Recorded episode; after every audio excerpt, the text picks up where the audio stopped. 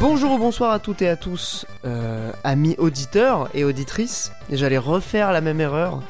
Euh, nous ne sommes plus dans le bonus, nous sommes dans l'épisode régulier. Et aujourd'hui, donc, un épisode riche en émotions, riche en rebondissements, avec la team historique composée de ce cher Mikael qui vient de nous rejoindre. Bonsoir Mikael. Bonsoir.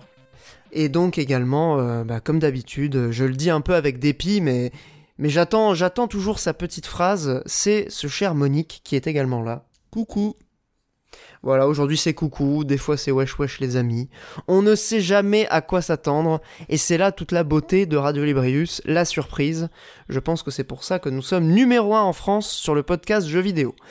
Bien, aujourd'hui, donc je le disais, un épisode riche en émotions. Euh, en vrai, non, on n'a pas énormément de trucs à dire. Euh, on va parler quand même un peu de Tales of Arise, même si ni Mikael ni moi ne l'avons terminé. On a quand même un peu euh, avancé, donc on va pouvoir vous livrer un premier avis. Euh, je, vais également vous parler de Voice of Cards, la démo euh, du prochain jeu de Taro Yoko. Évidemment, je ne pouvais pas ne pas en parler. Euh, le jeu sort euh, fin octobre, mais là, en, tout cas, la démo euh, était, euh, était très sympa, donc je vais vous dire quelques mots là-dessus. Euh, Monique va nous parler de No More Heroes et de WarioWare. Mais avant tout ça, évidemment, on va parler un petit peu d'actu, on va faire quelques blagues et quelques digressions euh, avec le Nintendo Direct, puisque à chaque fois hein, qu'il y en a un, c'est un peu le signe que ce podcast est, colonisé et contaminé par les NSEX. C'est qu'à chaque fois qu'il y a un Nintendo Direct, je me sens obligé d'en parler. Euh, donc euh, en vrai non, il n'y a pas eu énormément de trucs. On a revu pas mal de jeux qu'on avait à, à- au précédent Nintendo Direct. Bah, si tu veux, j'ai les annonces sous les yeux, je peux les faire rapide. On a quand même eu Ah euh, bah euh, si tu veux, euh, mon cher Monique, parce que moi je les ai notés de tête. la euh, je confirmation, te laisse, euh, je te laisse y aller. la confirmation du coup d'une suite pour Monster Hunter Rise qui sera, je crois, un DLC. Voilà. Ouais, ouais, Je ne pas que ce soit. Ouais, c'est. Il y a marqué extension, donc je crois pas que ce sera Summer quelque chose là? Sunbreak. Sunbreak. Mais c'est pour le summer, ouais. Ouais, il y a ça, Mario Party MDR, The Ice Dragon Roar, Voice of Ah oui, non, Cards, mais ça, le nom ça, impossible après. Dis juste Voice of Cards, hein, parce qu'on va jamais s'en sortir. Bah, le pour- truc est horrible. On va rester dans les noms de merde et euh, Square Enix. Alors, il y en a déjà un, Chocobo GP, voilà. Des chocobos Oh, putain, horribles qui font du roller. Voilà. Ah, À savoir qu'il y pas. en a Attends, qui fait du roller, ça je l'ai pas eu T'as pas vu Attends, c'est une copie de Mario Kart. Bah, en fait, il y en avait déjà eu un sur PS1 de Chocobo Racer. Euh, c'est pas resté dans les mémoires. Non mais C'est un- qui a envie un- de jouer à ça Euh, Réelle c'est un question. sous Mario Kart. euh, Silence. Il y a bien euh, des gens qui jouent à Sonic Racing, hein. Que veux-tu, Mikael Non mais Sonic Racing c'est un c'était un jeu qui était pas mauvais. Il y a l'univers Sonic. Bon, personnellement, vous connaissez mon opinion sur Sonic.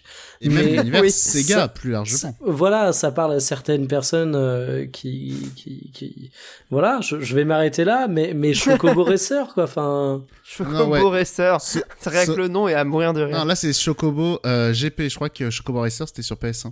Non, mais c'est encore pire, Chocobo GP, j'ai l'impression de voir un jeu de moto tout moisi sur PS2, quoi.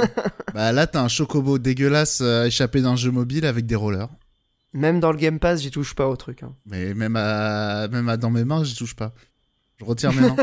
et, Même euh, si on te le donne. et du coup, pour rester dans les noms de merde aussi, euh, Triangle Strategy. Anciennement Project Triangle Strategy. voilà, on faisait... Alors, il y a quand même un pattern avec Square Enix, hein. moi je note. hein. Bah, il y a ça, on faisait la blague en antenne, on disait que du coup, euh, Triangle Strategy, c'était un bon nom de slide de PowerPoint euh, de LinkedInos.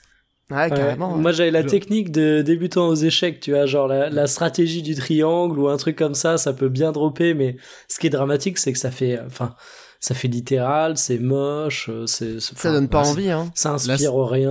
euh, alors on pourrait me dire, ouais, c'est une référence au pierre feuille papier ciseaux qu'on retrouve souvent dans ces jeux, bla bla bla. Pff, ouais. Y a pas Stratégie besoin du de le mettre dans triangle. le titre, putain. Stratégie du triangle, moi je trouve que ça rime euh, bien avec euh, cross-fertilisation euh, et outsourcing. hein, mais après. Ah bah clairement, il y a, il y a, il y a, il y a- ça évoque un imaginaire, dirons-nous, de start Tu- tu- Vous faites du marketing pyramidal Non, non, c'est une stratégie en triangle, ça n'a rien à voir. Tu vois, il y a un petit truc comme ça aussi. quoi. Ah, bah pas oui, c'est ça, peut-être que, euh, qu'on s'appelle, c'est du commerce pyramidal en fait. Triangle Du commerce triangulaire, carrément. Je- non, non, pas du commerce triangulaire. T'es parti loin là, Monique. Hein. je sais que tu as une mauvaise idée, tu as une mauvaise image de la Startup Nation, mais il y a des limites, Monique. On va Non, quand même c'est se pas faire ça, les pyramides de Ponzi, je voulais dire.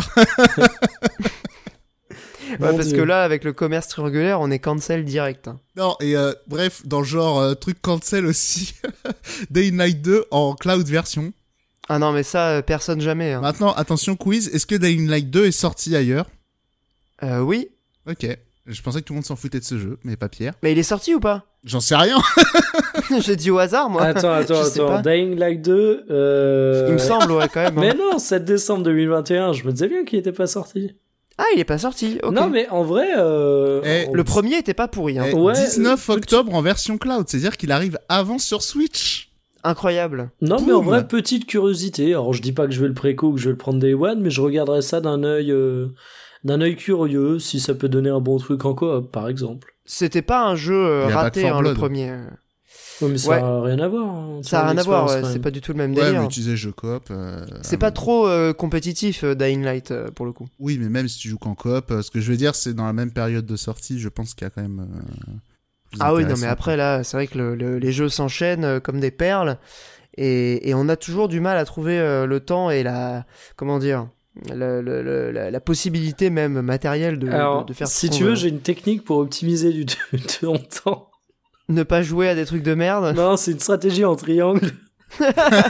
voilà, j'ai pas la suite, c'était juste ça. Et il va nous faire le running gag. Exactement. Non, mais c'est compliqué là, parce que donc il y a Tales of euh, dont on va vous parler, mais il y a aussi euh, y a euh, Judgment FIFA, 2. Il y a Il y a FIFA.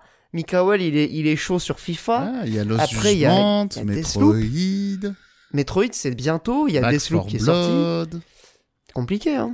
il y a Période- Histoire période aussi, très tendue, hein. Non, mais après, euh, quand ça s'appelle dans les trucs aussi qu'on attendait tous. Il y a euh, Kena, Mo- Monique. il y a j'allais Kena, il est dire. sorti. Ah, mais alors, c'est vrai que je regrette vraiment d'avoir une PS1 parce que la DH, je suis tombé amoureux. On dirait un Pixar, c'est magnifique. Non, alors, Tu fais bader. dans les, dans les trucs OSEF aussi, une mise à jour gratuite pour Mario Golf. Voilà, Pierre est heureux. Ah si, je suis content. En vrai, on a acheté le jeu. Et bah, les nouveaux terrains ont l'air stylés en vrai. Ok.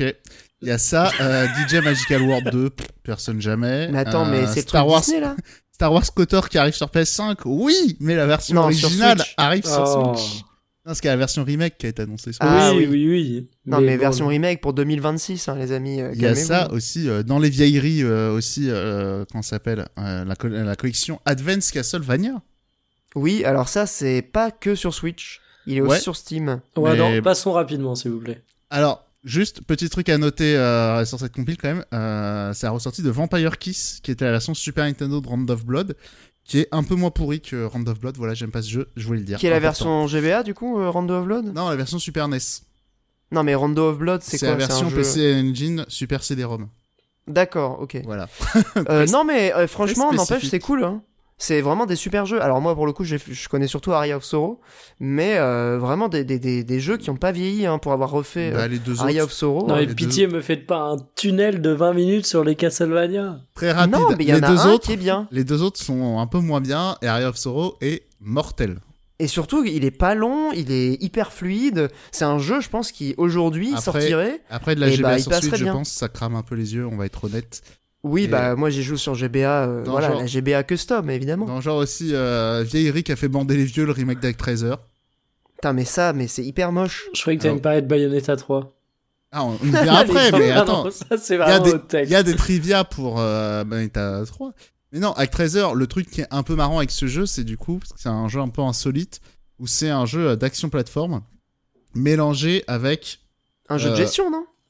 C'est ah ouais, c'est là où c'est compliqué. Euh, un peu euh, à la euh, comment ça s'appelle pour les vieux euh, comment ça s'appelait ce vieux truc. euh, euh, J'ai oublié le nom de, de ce vieux truc, de ce vieux jeu avec un nom en allemand japonais bizarre.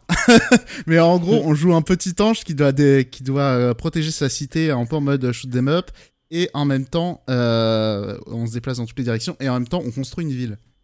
Ouais. Tu Voilà. me fais un peu peur à city parler builder, d'allemand euh, japonais qui construit des villes après avoir parlé de commerce je- triangulaire. euh. je sais pas quels sont tes bails aujourd'hui, mais. Je sais plus comment s'appelle ce jeu. Je me demande pas s'il s'appelle pas Herzog.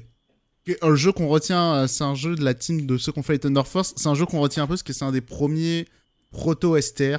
Euh, voilà, qui faisait un mélange de shoot et euh, de gestion euh, en, en de- gestion stratégie en temps réel.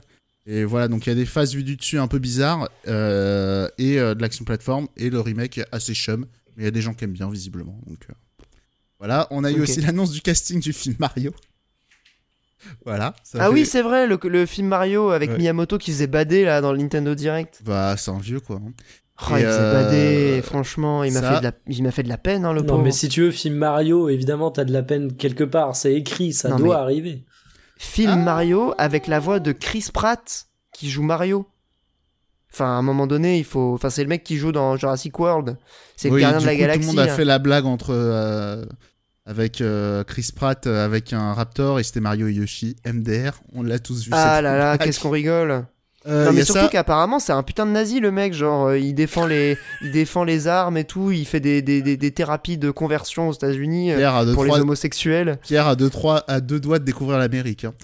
Moi je cancel, je le cancel de ouf. Bah, on cancelle l'Amérique, hein, je suis chaud. Et on cancel les États-Unis. hein. Voilà, on ne parlera plus de trucs américains. Voilà. Plus jamais. Ah, vous Ça allez faire mal. chier à parler que de Castlevania, Bayonetta, tout ça. non, C'est Mais bon. on aime tout ça. Domo, domo. Non, N'empêche que en vrai dans les hors-jeux on va parler de trucs américains donc en vrai bon le- le- la bonne résolution elle tiendra pas longtemps. Ouais, et euh, bon. très rapidement pour finir, du coup, un nouveau trailer Splatoon 3, la DA toujours Ouais. mortelle. Et Bayonetta 3, le, le petit trivia euh, intéressant, donc euh, changement de coupe, très important. Euh, Est-ce que c'est vraiment Bayonetta? Oh là là Allez voir Ça, les, toute les la théories, question, hein. euh. Bref. Euh, non, le truc un peu intéressant, c'est que du coup, la personne qui dirige le jeu, ça devait être la personne qui devait s'occuper de Scalebound euh, avec Camilla. Mais euh, là, Camilla est juste superviseur, je crois. Et euh, du coup, c'était le directeur créatif, je crois, de Scalebound qui va diriger Bayonetta 3. Et dans Bayonetta 3, dans le trailer, on voit Bayonetta qui dirige un gros dragon. Donc euh, voilà, coïncidence Comme dans rigolote. Euh, coïncidence rigolote, mais- il n'en est peut-être pas une. Surtout, surtout, euh, mon cher Monique, à la fin du trailer, il y a quand même un, un- une espèce un de random teasing, avec une grosse épée de dos, ouais. C'est vrai. et ça fait très quand même Scalebound, hein, sans vouloir euh, faire des plans sur la comète. Honnêtement, il y a, il y a- y a quand même des chances qu'il y a un truc, au moins un petit clin d'œil ou une petite ref euh, pour les, y a les gens ça qui ont aussi, suivi. si on, si on zoome bien un moment du trailer, il y a écrit HK, c'est euh, les idées. Euh, ça s'appelle, c'est les premières lettres d'Hideo Kojima aussi. Donc, euh, Bah, est-ce que c'est pas, est-ce que c'est pas Pity qu'on a, qu'on a perdu et qu'on retrouverait? Ok, Julien Chiez, hein. Bayonetta 3 mais en fait, euh, genre, il a les mêmes initiales que Kamiya Kojima. Donc c'est forcément lui, Ah oui, c'est pas Kojima. Alors, euh, c'était une blague sur le HK, hein, je précise. Oui, je sais, non, j'avais compris. J'avais très bien compris. Euh, Bayonetta 3, très chaud, même si euh, ça fait tellement longtemps qu'on n'avait on pas entendu parler du jeu. On oubliait l'annonce la plus importante, surtout l'annonce Ce euh, Kirby là eh, de Kirby en 3D, le premier Eh Kirby bah oui. en, en 3D et pas en 2,5D. Et Voilà. ça a l'air super mignon, la musique était trop bien. Ah mais j'étais tellement chaud, ça m'a donné envie d'y jouer. hein. Franchement, euh, le trailer était bien, il était rythmé. Alors, c'est moi normalement envie. Kirby Fag, mais je suis pas autant. euh, Non, mais honnêtement, euh, ça fait longtemps que j'ai pas joué. Enfin, des jeux de plateforme en 3D, je pense Mikael sera d'accord. On en a pas si souvent que ça. Alors, bah, là, actuellement, il y a l'excellent Kena avec une direction Ah bah artistique voilà. léchée. euh, on dirait un On Pixar, c'est magnifique. Il y, a- il y a un moment, arrêtez de troller sur Kena pour encenser Kirby juste avant. Non, mais il y a un moment, mais moi, je troll pas. Mais non, mais, mais moi, j'ai toujours dit que j'aimais bien la DA de Kena, que ça donnait envie. Mais il y a ça, et en Mais, plus, euh, là, Kirby, il a rejoint le complot euh, Jado Rousseauiste. Judéo-maçonnique non, Jadot rousseauiste? Bah oui, euh, des, des verts, parce que là, du Ah coup, oui, parce c'est qu'il y a un Kirby est- tout qui est post-apo. détruit. Ah, les- les- la, la civilisation s'est effondrée. ouais. Et c'est ça, quel monde va-t-on laisser à nos enfants? Et bah, il y a Kirby qui vient nous montrer euh, le chemin. Heureusement, il y a Jadot. Mais Kirby, c'est un symbole de la consommation. Dès qu'il voit un truc, il le prend. Toujours Mais plus. voilà, il ne s'arrête il se jamais. goinfre. Mais justement, tu vois, c'est euh, justement Kirby qui, euh, qui est mis face à ses excès et à leurs conséquences. C'est pour ça que c'est c'est Ah, un jeu qui s'annonce extrêmement profond. À, à deux doigts d'écrire une fanfic en créant le lore de Kirby, quoi. Bah, ça en dit long sur la société, hein, moi, je trouve Kirby. Bah, ça c'est fait ça. réfléchir. Exactement. Jeu sur société. Eh ben, non, non, n'empêche que euh, ce, ce Kirby, moi, il me tente pas mal. Non, en Euh, vrai, dans, le, dans le lot, le triangle stratégie, hormis son nom pourri, Non. moi, je suis toujours chaud. Non, mais va- triangle stratégie ultra chaud. Mais alors le reste, je... enfin, Bayonetta 3 évidemment, mais sinon, euh, Osef, Osef. Ah, moi j'aime bien, j'ai bien aimé quand même Splatoon, euh, le 2 m'avait bien plu. Ouais, à Là, peu le, près le Osef, côté solo a Splatoon, l'air stylé. hein. Alors, si tu veux, Splatoon, c'est un jeu multi sur Switch. Alors, partant de là, pour moi, c'est rédhibitoire, quoi. Ouais, mais moment, la, la, la, La dire, connexion bug. Ouais, la DA tabasse, mais surtout, il n'y avait pas de problème de, de lag ou quoi sur le mode en ligne. Ouais, C'était pas, euh, pas étrangement, comme sur Smash. Ça faisait partie des jeux qui faisaient très bien illusion. Ouais, ouais, c'est vrai. Bah, je pense que c'est parce qu'il doit y avoir un. C'est pas un jeu qui demande euh, genre des inputs euh, ultra, ultra euh, Peut-être ils rapides sont un comme peu dans plus Smash. sortis les doigts sur celui-là que sur d'autres. hein. Oui, c'est possible aussi, hein, honnêtement. euh. Et puis, euh, n'empêche que ce, ce Splatoon 3 a l'air d'avoir quand même des idées, euh, su- notamment sur la partie solo.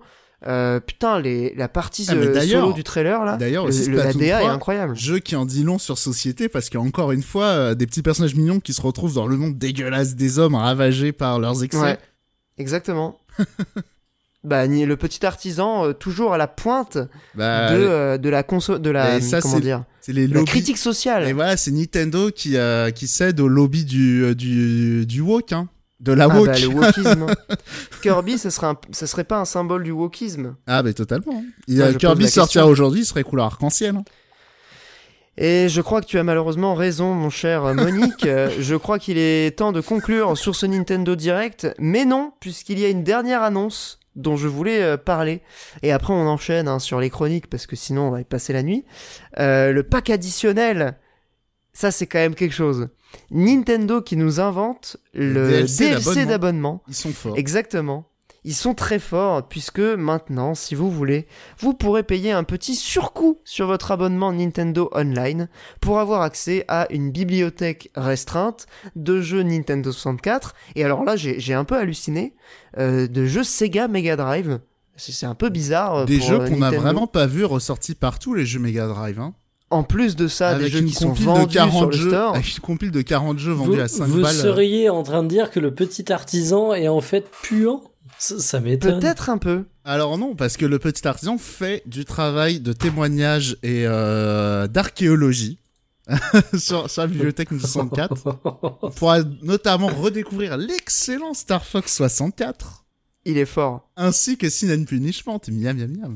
Ah, c'est vrai Et que ça, pour ce, le coup, c'est pour la intéressant. modique somme de combien, rappelez-le-moi Avec Annoncé. son surplus d'abonnants pas annoncé. bon. Pour l'instant, on ne sait pas, mais Non. il y a enfin, moi je dirais peut-être 1 euro ou 2 euros par mois. Bah, je sais pas, mais en vrai, faut, faut très vite qu'ils rajoutent des trucs parce qu'effectivement, là, ça fait offre de crevard. Ils ont déjà annoncé qu'il y aura Majora's Mask, euh, euh, Paper Mario et tout, enfin des jeux un peu plus sympas, quoi. Bah, le il y aura déjà, euh, il y aura, y aura Ocarina of Time aussi. euh, Oui, sur, mais euh, euh, bon, il y a une version, enfin, ça va, quoi. la Mais, euh, 3DS est mieux. ouais. Il y a ça, la version GameCube, enfin Ocarina of Time, ça va quoi. Non, le truc qui m'a fait un peu marrer sur la console Virtua 64 qui n'augure peut-être pas tant bon que ça, c'est Opération Winback. Voilà. Est-ce que vous n'êtes pas tous nostalgiques de ce jeu J'ai aucune Je idée vois même de pas ce dont que tu parles. Bah Mais voilà, pareil. le, le seul intérêt de citer jeu, c'est peut-être l'un des premiers jeux qui avait un système de couverture de, pour tirer. Ah, Voilà. Gears of War n'a rien inventé. Ah, mais mec, je suis en train de regarder, c'est Time Crisis ou ça se passe comment? Eh, tu vois comment il était en avance? Il y avait même une méca... il y avait même un, truc- un système d'infiltration et tout. Mais, Putain, euh, le jeu visionnaire. Donc euh, voilà, ça c'est vraiment un jeu archéologie, évidemment. euh, voilà, très peu de plaisir à y jouer, on va pas se mentir. Mais- Ouais, mais tu sais, c'est il y a des tombeaux qu'il faut laisser fermer. hein. Il y a des il y a des choses qu'il ne faut pas ressortir. Et je suis en train de je- regarder les images et c'est l'archétype même du jeu qui vieillit mal. On est d'accord. Ah, lui, il est difficilement. euh, voilà, en dehors de l'archéologie, ouais, on peut le laisser là où il est. Mais pour prendre un peu de hauteur sur toutes ces considérations, j'ai l'impression que il y a quand même beaucoup de jeux du début de la 3D qui ont qui rentrent dans cette catégorie de jeux qui vieillissent mal. hein. Ouais, mais cela dit, sur la compile euh, Nintendo 64, là, ils ont, ils ont bien choisi. Oui, ils ont, bah, ils ont, pas, euh, à part Opération Winback, ils ont évité de prendre euh, les, les, les trucs vraiment datés, genre typiquement Mario Party, euh, ça périme pas trop, quoi. Ouais, non, mais bien sûr. Bah, De toute façon, moche. C'est le principe de, de, de ce genre d'offre euh, avec une émulation et ils vont vraiment sélectionner les quelques titres qui ont bien résisté à l'épreuve du temps. Ouais, ça Mais en dépend même temps- que sur la Super Nintendo, là, ils commençaient à gratter le. Fond du le fond de la cuvette. Ouais, ouais. le- euh, au bout de, au bout de 5 jeux Jaleco, tu commences à faire, oh, les amis. Ouais, c'est bon, hein. là, on a compris. Non, mais surtout que pour le coup, euh, cette offre d'abonnement euh, premium, euh, elle a été un peu, euh, je trouve, mal expliquée et mal présentée dans le Nintendo Direct. Ça faisait vraiment crevard, mais de, de ouf, quoi. C'est les gens ont, ont vraiment pété un câble. et je Après, ils ont comprends. pas donné, ils ont pas donné les tarifs et c'est vrai que dire on met la 64 sans mettre la GBA, sans mettre la Game Boy, ça, je Non, comprends mais la évidemment. frustration. la frustration et surtout, enfin, genre merci, mais c'était vraiment genre euh, on vous met ça, oui, mais il y aura un surcoût. Enfin, c'est un peu bizarre, je trouve. euh, Ça fait déjà un moment que les gens attendaient euh, Après, un, un Nintendo, truc ils en ont- plus. Faut, faut- d'un point de vue plus pragmatique, euh, je sais plus c'est combien le pourcentage de personnes abonnées online de Nintendo, mais il est très élevé. Et euh, au bout d'un moment, ils se disent bah argent. hein. Ouais, Euh, non, mais évidemment, euh, si ça marche, euh, tant mieux pour Parce eux. que Mais le truc qui était un peu marrant, c'était justement, euh, il y avait des chiffres qui étaient sortis à peu près au même moment entre Xbox, PlayStation euh, et Nintendo. Et le truc, c'est drôle, parce que genre Nintendo avait, en avait deux fois plus que Sony, mais normal, ils sont deux fois moins chers. Et Xbox en avait deux fois moins aussi, parce que mine de rien, ils sont deux fois moins chers. Donc, alors il y a d'autres questions aussi de base installée et tout ça, quoi. Pour Xbox, c'était le Game Pass, hein, je précise. C'est vrai que c'est pas tout à fait des, hum, des abonnements tout complètement comparables, mais c'est juste que ce délire de, de prix psychologique en marketing, là, on avait une application assez, euh, assez directe, donc c'était un peu rigolo, quoi. je sais même plus combien c'est. Je crois que c'est 19,99 euh, par an, un truc comme ça. Ouais, c'est ça. Ouais, non, mais c'était globalement du. Tu, tu, tu divises ton prix par deux, t'en as deux fois plus, quoi. C'était à peu près ça la règle. euh, C'était très proportionnel, c'était assez rigolo, du coup. Et en même temps, euh, même pour deux fois moins cher, en vrai, le service, il est quand même. euh, pff, Enfin, c'est bon, quoi. Genre, compare avec le Game Pass, euh, c'est comme tu dis, c'est même pas comparable. C'est des offres qui sont sur des, des, des, des segments très Ouais, différents. C'est pas, et- c'est pas tout à fait comparable, mais cas pratique, typiquement, moi, l'abonnement Switch Online, je l'ai. Le, le Game Pass, je le prends que rarement quand il y a un jeu qui m'intéresse et que je peux avoir à pas cher, quoi. Ouais, ouais, je comprends. Ouais, je fais un peu pareil d'ailleurs, mais je crois que je vais résilier le, le Switch Online. J'avais eu des abonnements gratuits, enfin bref, avec Switch, euh, avec euh, Twitch, pardon. Sur ces belles paroles, euh, concluons du coup sur le Nintendo Direct. Bon bah voilà, on a quand même un peu de jeux Ok, pour les mois qui viennent. hein. Ok vu. Et sur ces belles paroles, on va parler de jeux vidéo un petit peu et des trucs auxquels on a joué, puisque c'est un, un petit peu le, le plus intéressant. Et ce sera juste après la petite musique.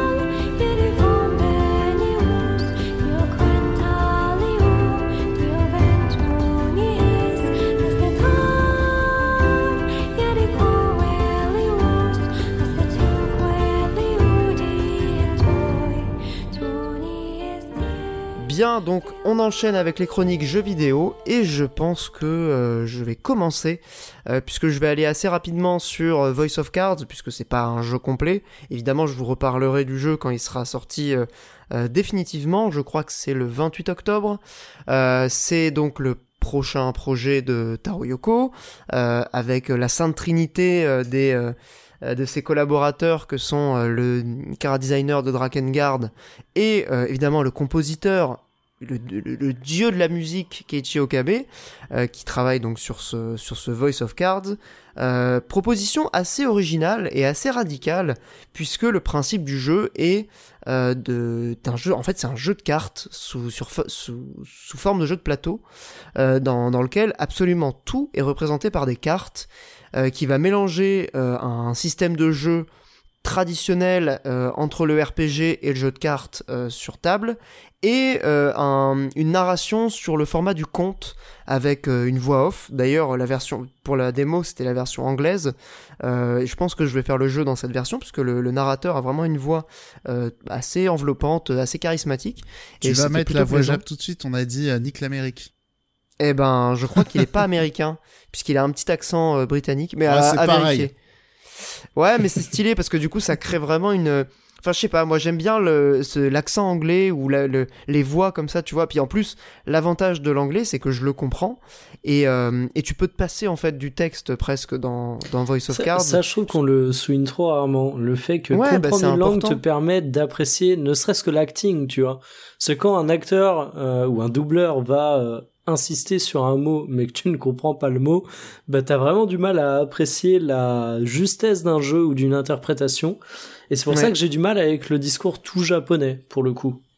Bah ça dépend pour quel type de jeu, on, honnêtement. déjà, euh, on avait déjà parlé notamment dans le japonais quand ils font des, euh, des références par rapport aux accents. t'es en train de- tu fais genre, ah, ok. What the fuck, ouais. Non mais genre Dragon Quest 11 avait été euh, un bon exemple pour ça. Ouais, c'était. Euh, Ouais, mais alors tu vois, sur Tales of, euh, je m'y verrais pas y jouer en anglais parce que je trouve que pendant les combats, par exemple, en fait, c'est nul. Genre, les, les, les, les, doubleurs anglais qui balancent le nom des attaques, ça sonne très bizarre, alors non, que quand c'est en japonais, Les voix anglaises euh, qui font les voix d'animé, c'est insupportable. hein.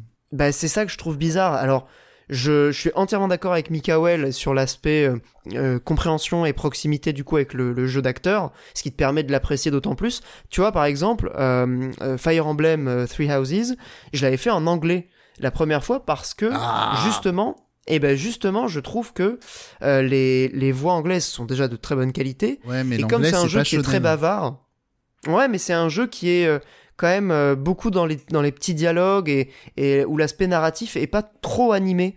En fait, c'est vraiment c'est vraiment une, une, une épopée vraiment, un on peu parle historique. vraiment des, des chevaliers à cheveux roses avec des grosses haches. Non mais attends, c'est bon, évidemment qu'il y a un côté animé, c'est un jeu japonais, mais je trouvais que le, le doublage anglais apportait un truc euh, assez sympa. Euh, et sur Tales of, bah, c'est un peu l'inverse. Genre Si- comme c'est vraiment hyper animé, là, le- le- l'influence est totalement assumée, Ici, euh, on je le mets en assume, japonais. Ici, on assume de pas vouloir lire le texte, on les passe. Ouais, non, mais ça, c'est toi avec ton délire bizarre. Mais pour le coup, euh, en revenant à Voice of Cards, je trouve que la voix anglaise est de très bonne qualité. Et euh, donc la proposition radicale, comme je le disais, puisque tu vas avoir en fait euh, un plateau qui est composé exclusivement de cartes, sur, lesquelles tu vas pouvoir te déplacer avec un pion.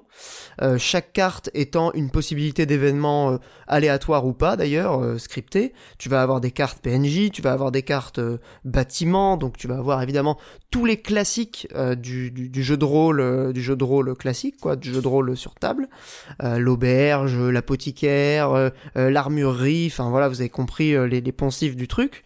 Mais en fait, c'est sympa parce que n'importe quelle action et n'importe quel événement dans le jeu va être matérialisé sous la forme de cartes, que ce soit les équipements que tu peux utiliser donc pour tes personnages, euh, les ennemis, les bâtiments, euh, le- l'environnement aussi. Tu vas avoir des cartes qui représentent les plaines, des cartes qui représentent des montagnes, enfin en gros, tout est représenté par des cartes et euh, le jeu va vraiment au bout, enfin la démo en tout cas donne vraiment l'impression qu'ils sont allés au bout de cette idée et ça donne vachement envie de voir comment ils ont pu tirer ce truc-là sur un jeu complet. Question très très naïve, mais c'est quoi l'intérêt? Bah, l'intérêt, c'est d'avoir euh, à la fois un système de jeu qui mélange le plaisir que tu peux avoir dans euh, un RPG au tour par tour avec de la stratégie, des éléments euh, Mhm. euh, élémentaires, enfin des attaques élémentaires, des faiblesses, enfin typiquement le, le système de combat d'un RPG mélangé avec euh, une dimension aléatoire qui est relativement bien dosée au vu des quelques euh, des deux des deux trois heures de la démo. C'est ça, le goût du C'est-à-dire que tu vas avoir des lancers de dés, tu vas avoir euh, des, des, des événements aléatoires dans les RPG aussi, il y en Non, a, mais, mais là, c'est- vraiment sur vois. le côté matérialisation sous forme de cartes de tout et n'importe quoi. Pourquoi l'avoir fait dans un système de cartes? Ça fait travailler Bah, pas- l'imaginaire. ben justement, c'est ça qui est intéressant, c'est que C'est un peu le royaume de l'imaginaire, ce jeu. le, le jeu, du coup, c'est un, c'est clairement un projet euh, de, on va dire, de moindre ambition euh, pour euh, Taro Yoko et, et- Ok. et l'équipe. Ça fait vraiment penser à un jeu de transition entre deux gros projets, euh, mais je trouve que ça n'enlève pas le, la, la sincérité, tu vois, et le, le- peut-être la, la qualité du jeu. On verra comment, comment ça se passe sur euh, 15 ou 20 heures. Mais... Ok, c'est un, moyen euh, de contourner une contrainte de, de moyens, donc. Ah oui, non, mais clairement, évidemment. euh, oui, oui, non, c'est que j'étais pas sûr d'avoir bien saisi. euh, ok, très bien. Et, et en fait, ce qui est vraiment cool, c'est que l'aspect sonore, évidemment, bah, même toi tu, tu le reconnaissais, euh, c'est Keiichi Okabe, donc c'est le, le Monsieur Nier Automata, Monsieur Nier euh, sur les musiques. Euh, là, il a travaillé sur un, un son qui est un petit peu plus occidental, qui fait un peu penser à des euh, musiques médiévales, mais qui, qui garde un peu de cette teinte mélancolique qu'il a l'habitude d'utiliser donc dans ses morceaux. Et ça fait un mélange qui est hyper apaisant. Genre les musiques sont, sont pas tristes, elles sont vraiment relaxantes. C'est vraiment un jeu qui est relaxant. En tout cas, la démo, j'étais fasciné par le, niveau de détente euh, que le truc arrive à te créer. Et en même temps, comme le soulignait Monique, bah, le fait que ce soit uniquement des cartes et le cara design et, le- et les dessins sont vraiment magnifiques. Donc ça a quand même, un intérêt euh, visuellement. Euh, ça fait pas mal travailler l'imaginaire. Il y a beaucoup de, moments qui sont juste narrés en voix off. Et, et c'est vraiment genre, t'as l'impression de suivre un conte interactif sur, sous la forme de jeu de cartes. Donc euh, j'ai hâte de voir comment ils peuvent maintenir cet intérêt-là sur euh, la durée d'un jeu complet. Mais en tout cas, la démo m'a vachement donné envie. Et euh, je m'y attendais pas du tout, parce que franchement sur le papier j'étais en mode euh, ok jeu de cartes. Si ça avait pas été Taro Yoko avec des musiques de Keiichi Okabe, j'y serais pas allé. Euh, clairement, euh, quand tu vois la gueule des trailers et la, la gueule du jeu, ça donne pas du tout envie. Euh, mais par contre, une fois que tu commences le truc, T'exagères, euh, les, les cartes sont super jolies et tout quand même. ah, les cartes sont super jolies, mais genre il y a pas, enfin il y a pas vraiment d'animation. Euh, quand tu lances une attaque de feu, tu vas juste avoir la carte qui se, qui, qui s'enflamme. Tu vois, enfin c'est, c'est vraiment assez, euh, on va Un dire cartes, rudimentaire. Ouais, c'est un jeu de cartes, mais qui a pas tous les effets que tu peux avoir dans un Hearthstone, tu vois, par exemple, qui euh, va vachement dynamiser. Là, c'est c'est fluide, genre euh, tout tout s'enchaîne de manière très naturelle et très fluide, mais t'as pas ce côté un peu euh, genre euh, feedback, tu vois, ou jouissif Ouais, que tu j'ai- peux avoir dans un J'ai Hearthstone. juste vu le, le trailer, ouais, pourtant ça avait l'air un peu patate euh, quand même. Mais... Bah c'est non franchement c'est pas tellement patate c'est plus agréable genre c'est satisfaisant c'est vraiment satisfaisant mais il y a pas le côté débauche de de- d'effets dans tous les Ouais, sens C'est pas les The Spire où il y a tout qui vibre. Ouais voilà c'est relativement sobre. Euh, ce qui n'empêche pas le jeu d'avoir quelques idées amusantes typiquement. Euh, tu vas avoir euh, tes trois personnages donc dans la démo. Euh, donc t'as une magicienne euh, un guerrier et un, un soigneur. Euh, et tu vas aller voir discuter avec la reine, donc évidemment représentée sous la forme de cartes, avec les, les design magnifiques du mec de Drakengard. Et typiquement, genre les personnages vont, vont faire une révérence devant la reine, et ben le jeu va incliner les cartes euh, de d'une manière qui fait penser un peu à une révérence. C'est ce genre de petit truc là euh, qui est euh, hyper simple, mais qui est assez amusant. Qui fait penser à une révérence. Ouais, genre la carte va se Pierre, va il doit se- être il y a une petite au- animation. Doit être redoutable au Time's Up ou à tout ce qui est mime. Hein. Exactement.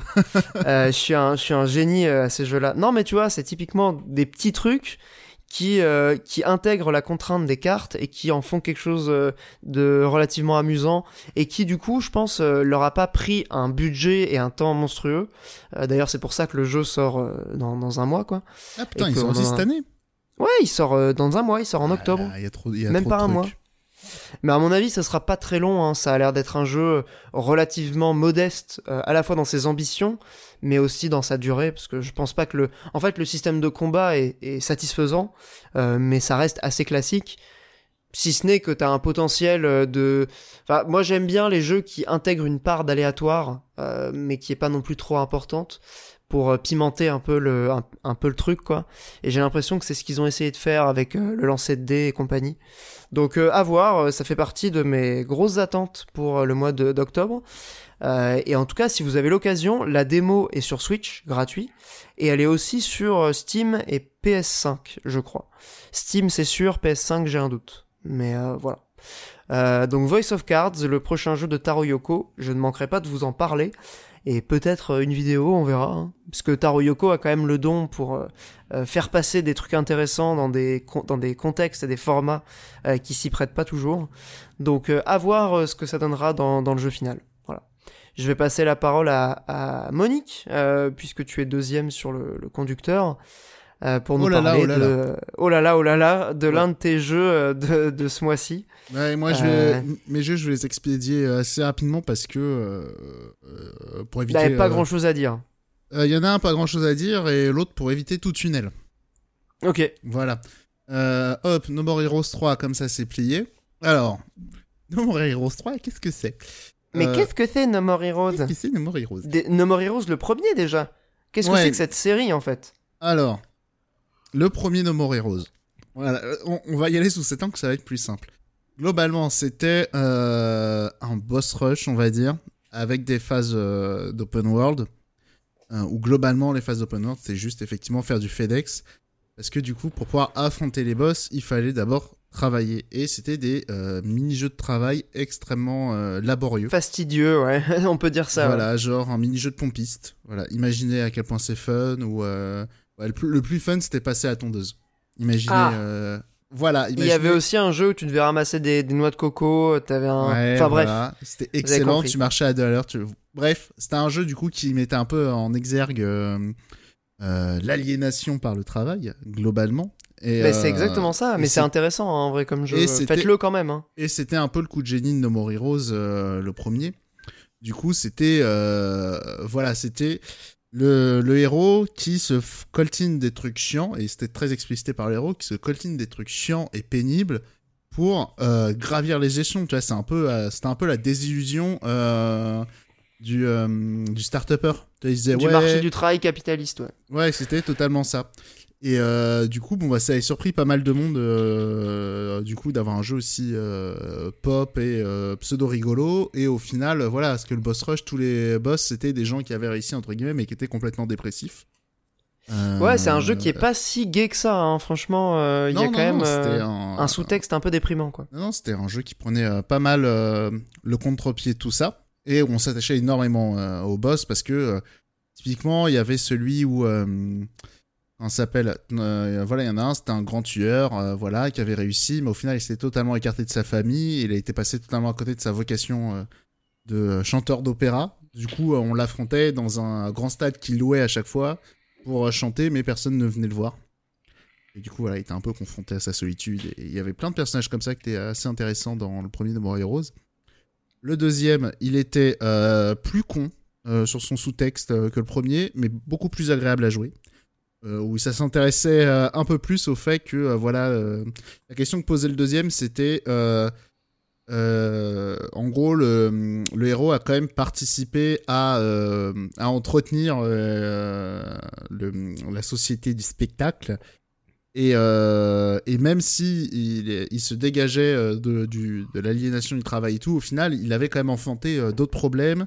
Et du coup, chaque boss symbolisait un peu les, euh, des parties du monde de l'entertainment qui étaient un peu perverties et tout. Euh, et ils avaient par exemple enlevé les mini-jeux euh, pourris pour en mettre des sympas. Ils avaient enlevé les phases d'open world pour mettre des TP automatiques. Bref, ils avaient fait plein de trucs pour rendre le jeu beaucoup plus agréable. Mais le 2, Souda n'avait pas travaillé dessus. Et du coup, il a toujours été un peu amer. Enfin, il a juste validé les trucs. Parce qu'au final, c'était quand même une très bonne suite. Et du coup, il est un peu revenu avec Travis Strike Again. Où c'était un peu. ouais, c'est compliqué. Euh, on s'attarde pas là-dessus. Du coup, No More Heroes 3. Euh, du coup, le 3, il suit un peu la même idée que le 2. C'est que c'est un jeu encore plus con. Mais euh, encore mieux à jouer. C'est. Euh... Oula. J'avais un peu peur là-dessus de de, me coltiner de jeu. pour certes avoir quand même du biscuit, mais j'avais peur que ce soit vraiment pénible à jouer. Là, ils ont vraiment fait des efforts. C'est-à-dire que techniquement, alors l'open world est pas dingue et tout, mais typiquement au combat, c'est assez fluide. Le 30 FPS est respecté. Euh, artistiquement aussi, la répétitivité qu'on avait dans les anciens, euh, on l'a beaucoup moins. Là, euh, visuellement, c'est dingue. Que ce soit les designs des monstres qui sont un peu des des euh, enfin des, des, des boss c'est un peu des crayons des, des, des- pas des crayons Des Des aliens dessins. un peu, j'ai des l'impression. dessins d'aliens je voulais dire ouais mais un peu fait par des enfants ils sont très psychédéliques très euh, les enfants quand ça dessine ça va faire une toute petite tête un gros corps Ouais, ouais, voilà tout- tout- complètement, ouais. Tous ces trucs là donc c'est euh, assez dingue euh, les, les gueules des aliens c'est hyper riche. C'est très aussi euh, pop années 50-60 Euh, là je parle vraiment de tout ce qui est alien. Après il y a plein d'autres idées visuellement de typiquement qu'on va te présenter les boss au, au début. Ça va être un peu comme dans les pubs de jouets où ils vont être dans des blisters et tout. Ça va être des figurines animées bref.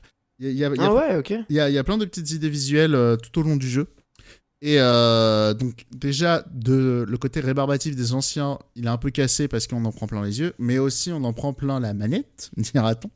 Parce que du coup, euh, les, la manière d'affronter les boss, euh, elle est vachement bien. Enfin, il y a plein de, les, les combats de boss, euh, certes, les personnages sont pas très aussi attachants qu'avant, néanmoins, euh, les combats sont... euh, ça me fait un peu chier de, de spoiler, mais voilà, le côté un peu... ouais, oh, il y a des twists de gameplay, on va dire ça comme ça. Et euh, je pense. T'affrontes pas les boss de la même manière, en gros. Chaque Voilà. boss a un peu son gameplay, quoi. Voilà, globalement, c'est à peu près ça. Euh, et euh, je pense que le sous-texte du jeu se cache plus de Suda qui, comment dire, qui règle ses comptes un peu avec l'industrie du jeu vidéo, dira-t-on, parce que du coup, chaque boss reprend plus ou moins des mécaniques d'autres jeux. Voilà, je reste, je reste vague. Euh, Jusqu'à la fin, il y y y a des bons gags. D'ailleurs, l'humour, c'est l'un des meilleurs trucs du jeu. euh, C'est con, mais en fait, alors ça m'a fait rigoler, mais tu vois, genre à la fin de chaque chapitre, par exemple, t'as euh, le petit prochain épisode dans euh, 5, euh, 4, 3, 2, 1, euh, comme Netflix. Ouais. Petite blague. Petite blague, Oui, d'accord, elle est rigolote. Genre, blague validée. Ça aussi, chaque chapitre commence par un générique qui est super classe, qui change un peu, qui change régulièrement. Pareil, la fin de chaque chapitre, c'est aussi euh, un générique aussi. Et pareil, visuellement, c'est dingue. Euh, je sais plus quels sont les studios d'animation qu'on travaille sur le jeu, mais euh, il y a pas mal de cinématiques en animé assez, euh, assez intéressantes, dans des styles très variés. Voilà, c'est Ok. C'est un peu un pot pourri, du coup, qui, qui, qui, ra- qui rassemble plein d'idées dans un seul jeu, quoi. Ouais, voilà. Et du coup, donc non, c'est bien barré. Enfin, c'est un peu creux euh, comme euh, euh, comme adjectif, mais ouais, c'est un jeu qui part bien dans tous les sens et très divertissant. Pour les fans de Suda, il y a énormément de clins d'œil. Voilà, il y a typiquement dans les bonnes vannes, il y a un tueur, en- il y a un bail avec un tueur en série.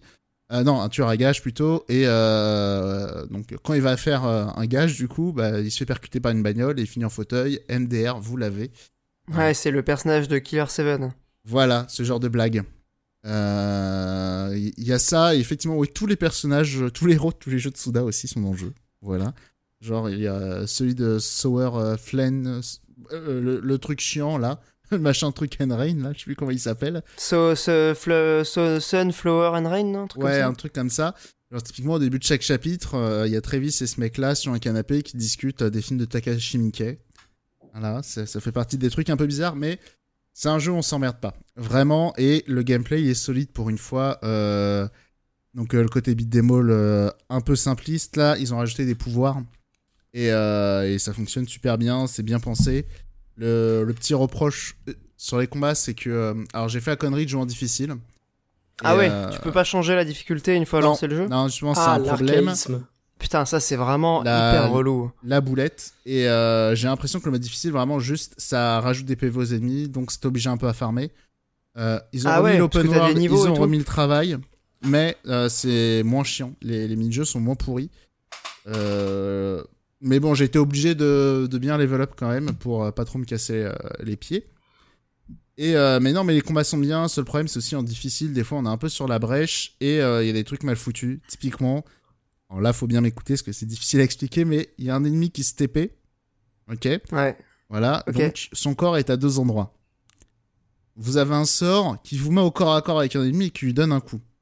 Ok Du coup, quand tu fais ça sur un ennemi qui est en train de se TP, tu te mets sur euh, l'endroit où il était avant de se TP. Donc, du ah coup, oui, tu donc tapes tu te dans le retrouves au vide. mauvais endroit. Ouais, putain.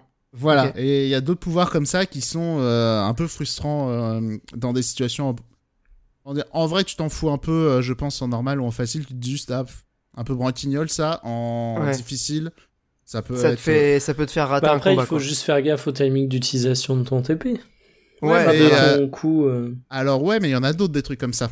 ok, ouais, donc si t'en as C'est- 50 000 à gérer en même temps, effectivement. Euh, voilà, c'est pas le, c'est pas le seul truc. Il y en a d'autres comme ça. Et en difficile, en fait, c'est ouais, tes PV partent très très vite. C'est vraiment, tu peux te faire toucher peut-être trois fois quoi dans un combat. Et euh, Ouais, c'est chaud. Ouais, malheureusement. Ça, c'est vraiment l'un des trucs. qui Seul tue l'amour vraiment que j'ai dans le jeu parce qu'après Bah, c'est peut-être euh, pensé pour le New Game Plus, non? Il y a un New Game Plus euh, Il y a un New Game Plus, évidemment, je l'ai pas fait. Euh, parce que quand même, j'ai passé 20 heures sur le jeu, c'est annoncé à 12 partout. hein. Ah ouais, mais en même temps, en difficile, tu, te- Ouais, tu te non. mets des bâtons dans les roues, quoi. Ouais, mais je me souvenais plus parce qu'en fait, les noms des difficultés, c'est, je sais plus comment ça s'appelle, sucré et salé. Et euh... c'est quoi ce délire? Ouais, et dans mes souvenirs, salé, c'était le mode normal. D'accord. tu t'es fait, tu t'es fait bananer par euh, la dénomination du jeu, quoi. Mm, to- Totalement.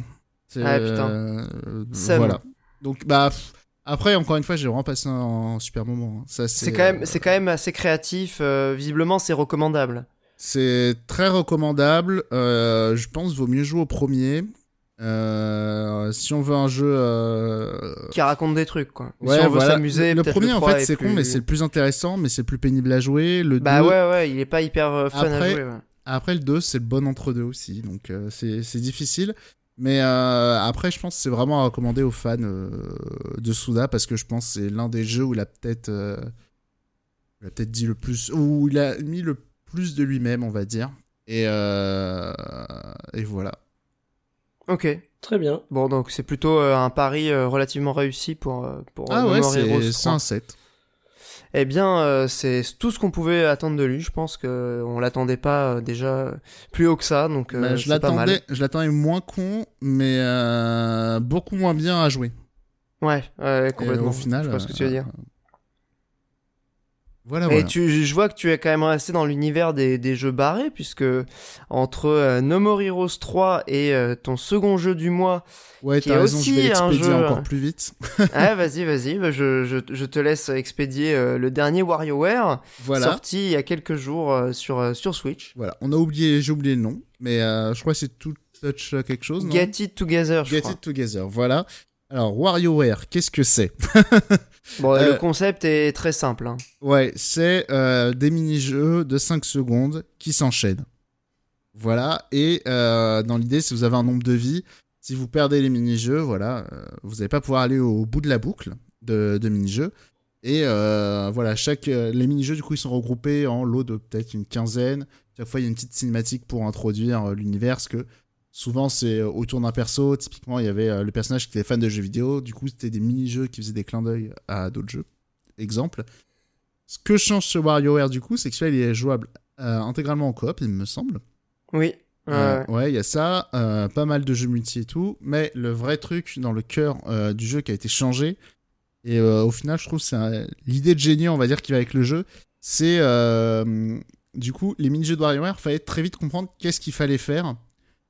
Et là, du coup, euh, dans tous les mini-jeux, on va avoir un personnage à l'écran. Et euh, les personnages, ils ont toujours des contrôles bien à eux. Typiquement, euh, voilà, typiquement, il y en a un qui peut pas bouger, mais il tire des lasers. Ils ont des compétences un peu particulières, quoi. Genre, voilà, il y en a, il y en a un, il va de gauche à droite et il peut que sauter. Donc euh, typiquement un même un même mini-jeu de type euh, il faut boucher le nez d'un d'un nez à l'écran, faut le boucher. Euh, voilà, ça va être plus ou moins difficile en fonction de ce que tu joues. Euh, et, voilà, c'est une super idée, ça renouvelle pas mal le truc. Et, euh, et voilà, et puis c'est rigolo aussi d'avoir des, hum, des trucs avec des contrôles un peu niqués. Je trouve ça marrant, quand t'as des personnages que juste bah ils volent et tu les déplaces n'importe où, bon bah ça c'est un peu facile. Mais quand t'as un personnage où pour te déplacer, faut indiquer la direction contraire, ah là on rigole. Ouais. Alors là, ça devient, euh, ça devient un Ça challenge. devient, Sachant que. ça devient Vas-y, rigolo. Ça devient oui, rigolo. ça devient rigolo, mais il y a. Et c'est le maître jeu, voilà. WarioWare, c'est rigolo. Mais il y a quand même des mini-jeux qui sont pensés pour euh, certains personnages. Euh, Il y a des, tu il y a des petites modifications en fonction des persos, parce que sinon il y en a qui sont pas possibles, mais c'est très léger. Ouais. Ok. C'est... Mais normalement, ils sont à peu près tous faisables avec tous les persos, hein, si je dis pas d'ânerie.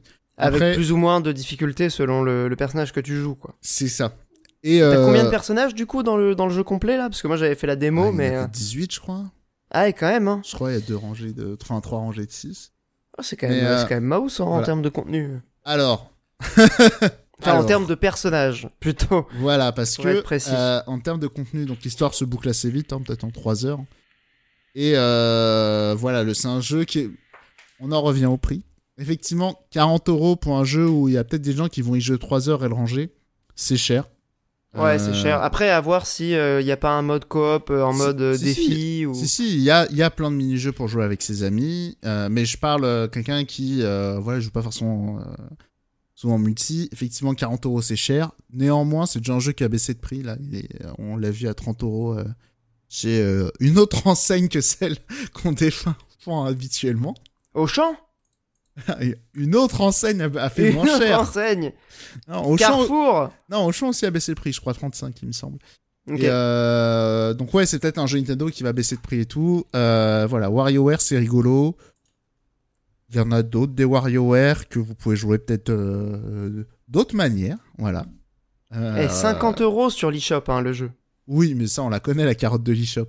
Mais, On la euh, connaît, mais il faut quand même le souligner, quoi. Oui, mais euh, le jeu, tu le trouves à 30 balles euh, dans certains supermarchés. C'est juste Nintendo qui, qui se gave sur, sur on ne sait pas quoi, mais Bah, c'est classique. sur les ventes mais des maths. Je me souviens aussi, euh, Captain Todd aussi était sorti comme ça à plein, plein prix et après, très vite en supermarché, il coûtait très peu cher. Donc, euh, bon. Ouais.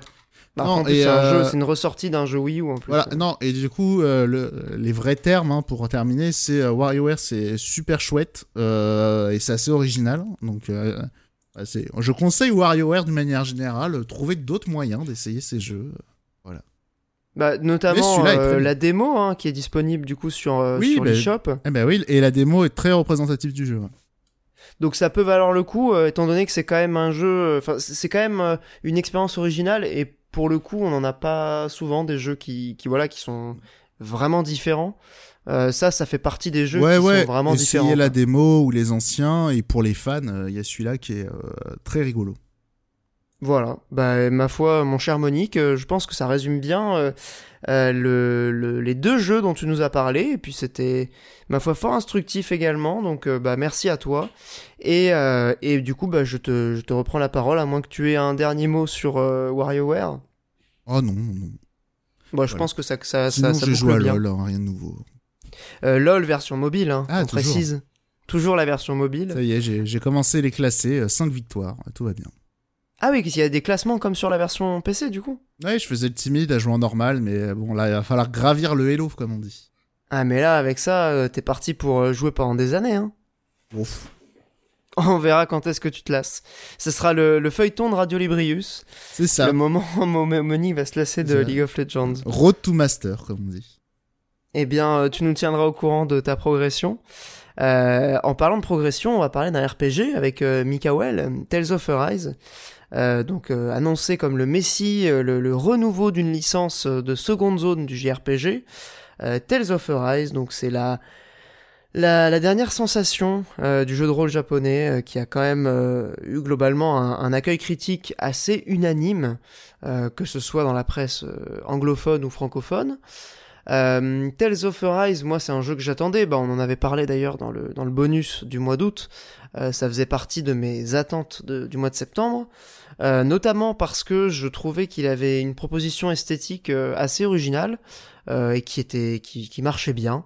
Euh, je sais pas ce que t'en penses toi Mikael est-ce que c'est un, une, direction artistique qui te qui t'attire et qui te, qui te semble réussie?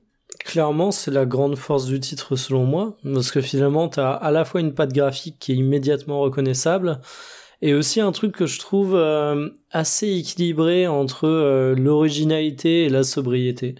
C'est-à-dire que tu vois du Tales of Arise, tu reconnais tout de suite que c'est ce jeu, et pourtant tu te retrouves pas avec des dingueries de mauvais goût comme on peut très souvent voir dans ce genre de titre. Euh, t'as une, Ouais. une sorte d'effet cel shading mais qui reste relativement discret. Et en fait, ce qui est intéressant et ce que j'ai relativement peu vu sur des jeux de ce style, c'est que euh, tu te retrouves avec un jeu qui, observé du coin de l'œil, pourrait même sembler être sur une patte artistique relativement crédible, pas forcément quelque chose de stylisé. Et je trouve que le jeu arrive à trouver un juste équilibre vachement intéressant là-dessus. Ouais, c'est très juste. Euh, c'est pas du, du shading euh, vraiment euh, marqué. Il y en a un peu, mais en fait, ce que je trouve vraiment réussi, c'est ce côté, bah, comme tu disais, un peu, un peu sobre, genre assez élégant de, euh, de cette patte, euh, de cette patte graphique, qui va chercher du côté de la, de la peinture, de l'aquarelle, qui est en même temps euh, euh, très animé dans, euh, dans ses personnages et dans son esthétique euh, globale. Donc il y a un petit peu un mélange des genres, mais qui crée du coup quelque chose de, de singulier. Euh, et comme tu disais, c'est vraiment une patte graphique qui est identifiable au, au premier coup d'œil, euh, qui marche super bien en screenshot, qui marche un petit peu moins bien en mouvement, notamment parce que le jeu clip de ouf, c'est un truc de malade. Genre vraiment le jeu, j'avais pas vu du clipping comme ça depuis quand même assez longtemps. Euh, pourtant sur console, euh, on est habitué quand même à en voir, mais là, euh, waouh, c'est c'est terrible. Et pour le coup, j'y joue sur PC et t'as pas d'option pour pour modifier ça, donc un petit peu dommage que le jeu justement en mouvement. Euh, ça, ça, ça casse un peu le, le, le côté euh, euh, assez euh, splendide parfois des panoramas quand tu te balades et que t'as des trucs qui apparaissent. Mais bon, passons sur le, le Alors la, moi, la je trouve partie qu'il rend graphique. bien en, en mouvement en dehors du clipping. pour le coup. Ah oui, non, en mouvement, le jeu a des très jolies animations, les combats, ça marche bien. C'est juste que quand tu explores une zone et que t'as des arbres qui, Qui pop, à 2 les mètres, deux ouais, ça, on secondes, est d'accord. ah, mais c'est littéralement tout le temps. Enfin, il n'y a pas de moment où il n'y a pas de clipping, quoi. Et c'est dommage. Maintenant, euh, ça empêche pas le jeu d'être Mais- très agréable à De regarder. toute façon, à- le à jeu jouer. pue les limitations techniques. Alors, euh, vous allez le voir, je, je reste très positif dessus du peu que j'en ai vu. Euh, mais ne serait-ce qu'à travers la succession de petites zones dont il est, dont il est fait, avec Ouais. tout le temps des temps de chargement qui, bah, pour le coup, moi je joue sur PS5, sont absolument pas dérangeants, mais qui sont tellement, tellement, tellement nombreux. euh, tu sens que malgré la très belle plastique du titre, euh, t'as un côté un petit peu archaïque.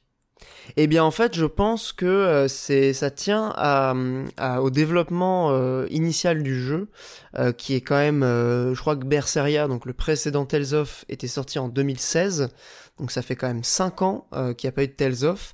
Pour une série qui était habituée presque à des épisodes tous les ans, euh, c'est ça fait beaucoup.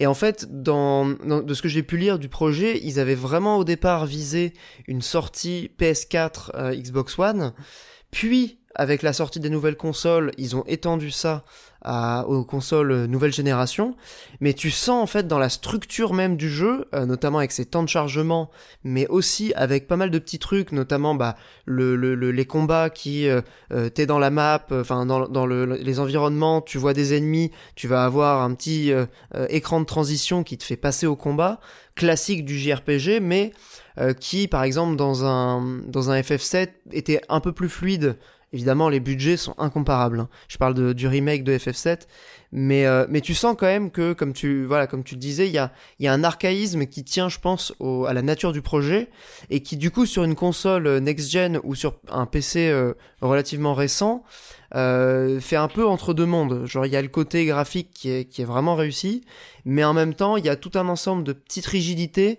euh, qui te font te dire que en fait c'est pas tout à fait la révolution euh, qui a été euh, quand même pas mal annoncée.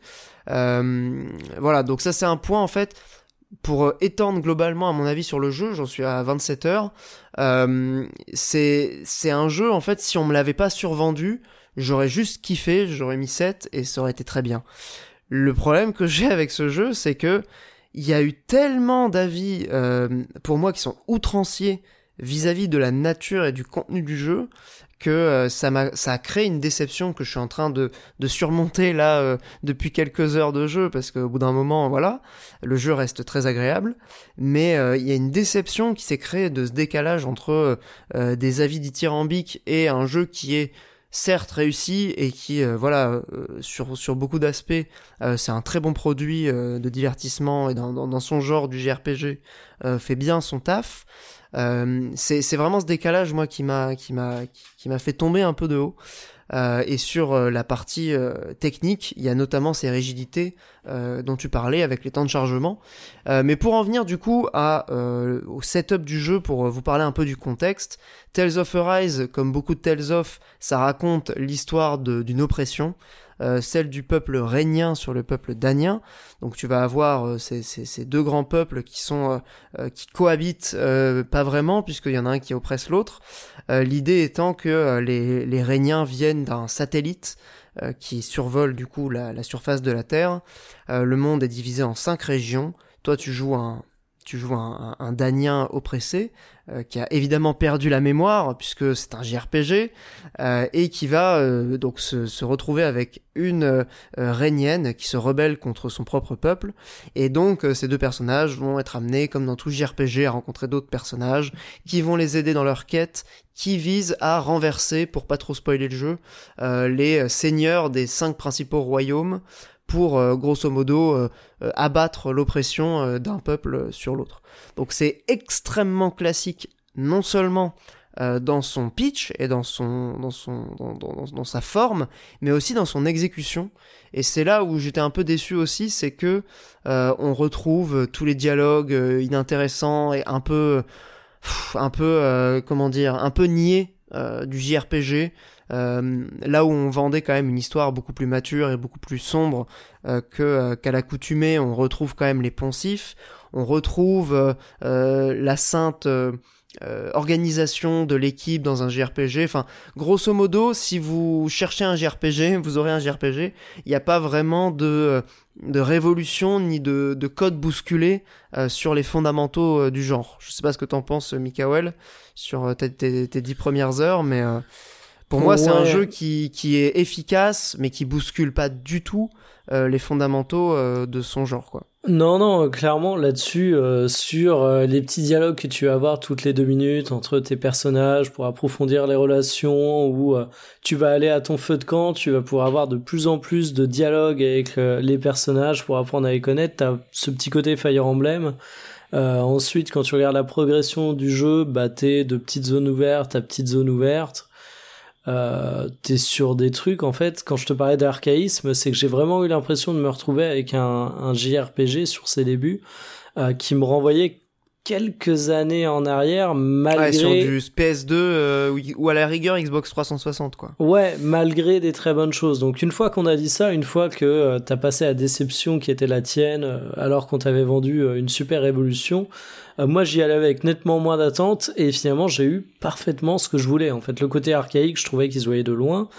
Euh, une fois que t'arrives à passer le fait que tes villes soient vides, euh, que les dialogues entre les personnages, c'est quelque chose que t'as vu 50 fois dans un JRPG, euh, voire 5000 fois, bah, je trouve que ça marche plutôt bien parce que les dialogues avec les personnages, le développement de la psychologie des personnages, de ce que j'en vois pour le moment, elle est cliché mais elle est efficace, ça fonctionne bien. J'ai quand même l'impression qu'il y a un effort sur l'écriture qui a été fait et euh, qui a été fait et qui mérite d'être souligné. J'ai quand même l'impression que l'univers est plutôt intéressant, qu'ils ont mis en place ce qu'il fallait pour créer suffisamment d'intérêt pour que ça accroche le joueur. Donc t'as un fil conducteur scénaristique qui est efficace et c'est peut-être un peu triste à dire, mais souvent au JRPG, j'en demande pas forcément toujours plus, même s'il y a des grandes œuvres en la matière. Et après, c'est porté par un système de combat qui fonctionne relativement bien, qui est hyper dynamique, euh, qui est un de ces grands représentants qui te montre que un RPG, parfois, ça peut être un jeu euh, qui aussi se mue en action RPG avec euh, de l'esquive qui doit être sentie au poil, des combos qui doivent être réalisés avec euh, presque une logique de beat'em all parfois au Ouais, sein ouais, des ouais, petits combats avec euh, Et tu verras que ça se, ça se développe au fur et à mesure, ça, avec les arts que tu peux débloquer. Il y a Ouais, et vraiment t'as- et une plein de euh, coups euh, ouais. spéciaux, il faut pas te faire casser tes combos, donc euh, ça fonctionne plutôt bien là-dessus, et je pense vraiment que c'est un JRPG qui est solide, euh, qu'il y a eu une grosse hype autour de ce dernier parce que bah, des gros JRPG sur PS5 par exemple, t'en as combien aujourd'hui? Bah ouais, c'est un peu ça. Je pense que le- la, la raison pour laquelle il y a eu un emballement médiatique autour du jeu, c'est que euh, bah, pour les amateurs du genre, en fait, il y a euh, pas grand chose à se mettre sous la dent en matière de grosses productions depuis un certain temps. Quoi. Voilà, les derniers, c'est quoi? C'est euh, Dragon Quest 11 peut-être euh, Et FF7 Remake? Les fans, euh, les fans de Falcon vont nous, euh, vont nous tabasser, attention. C'est quoi? C'est Is? Les Is, les Trails in euh, machin. Ouais, mais ça c'est quand même pas du, c'est pas de la grosse production. Ça reste. Là, Tales of, Oui, on sent qu'ils pas ont mis un peu les c'est pas moyens. triple A. Bah après, il y a eu les C'est, DLC il y a un- d'FF7. c'est pas un, ouais, c'est un, c'est pas vraiment un triple A pour moi Tales of Arise. Mais ouais, on je sent suis que plutôt d'accord, ça fait partie Ah ouais de cette catégorie de jeux. euh, entre le double A et le triple A quoi. Ouais, clairement. Mais, euh, mais effectivement, je pense qu'il y a eu un gros coup de projecteur là-dessus. Moi, je trouvais le test de jeuxvideo.com relativement honnête là-dessus, euh, où il mettait en avant le fait que c'était un jeu qui dépoussiérait sa licence, que c'était un jeu qui était vraiment une bonne expérience, qui était solide, et je trouve que en dehors des problématiques techniques, bah tu peux pas lui reprocher grand chose à part son manque de génie en fait. Et je pense qu'il y a des gens qui vont se prendre un kiff absolu en jouant à ce Tales of Arise parce que finalement tout est plutôt solide à part la technique, parce que t'es face à un vrai bon JRPG qui propose énormément de bonnes choses en la matière, parce que le système de combat, qui est quand même l'alpha et l'oméga du jeu, est vraiment super bien foutu et a même euh, sa petite dose d'originalité. Euh, honnêtement, moi je pense que c'est un jeu sur lequel je vais encore passer de très nombreuses heures, étant donné que je le débute tout juste mais euh, mais plutôt convaincu qu'il fera le taf. Après, effectivement, attention au gros coup de projecteur qui a été donné dessus. Ouais, je pense Euh, que la série ça. des Tales of, ça a jamais été Dragon Quest ou Final Fantasy, et euh, c'est pas ce Tales of Arise qui va changer les choses. Je trouve. Et clairement, je, clairement, je pense que euh, je- là, je repense à l'émission de Gamecult où euh, à la fin ils te disent euh, bon courage pour Final Fantasy XVI pour atteindre ce niveau. Euh, J'étais là, mais waouh, waouh, waouh, waouh, calmez-vous c'est des les énormes amis. conneries. hein. Enfin, j'ai pas vu l'émission, mais de, de, de ce que tu me dis avec cette petite citation, euh, bon courage de rien du tout. En fait, enfin, je le redis. Hein. Euh, tu Ça prends n'atteindra les- jamais ce, ce niveau-là. Tu prends les couloirs de Final Fantasy X, euh, tu vas rajouter des villes qui sont absolument vides, t'as du clipping partout, euh, t'as des dialogues de développement de personnages que tu les as vus 50 000 fois, je le redis, ça m'a beaucoup fait penser à Fire Emblem Free Houses, euh, t'as un scénario qui certes est intéressant avec un univers qui se développe peu à peu, mais qui a moins, qui est un énorme plot twist en cours d'aventure où je suis pas encore rendu, qui renverse tout, bah t'es quand même sur un truc déjà connu.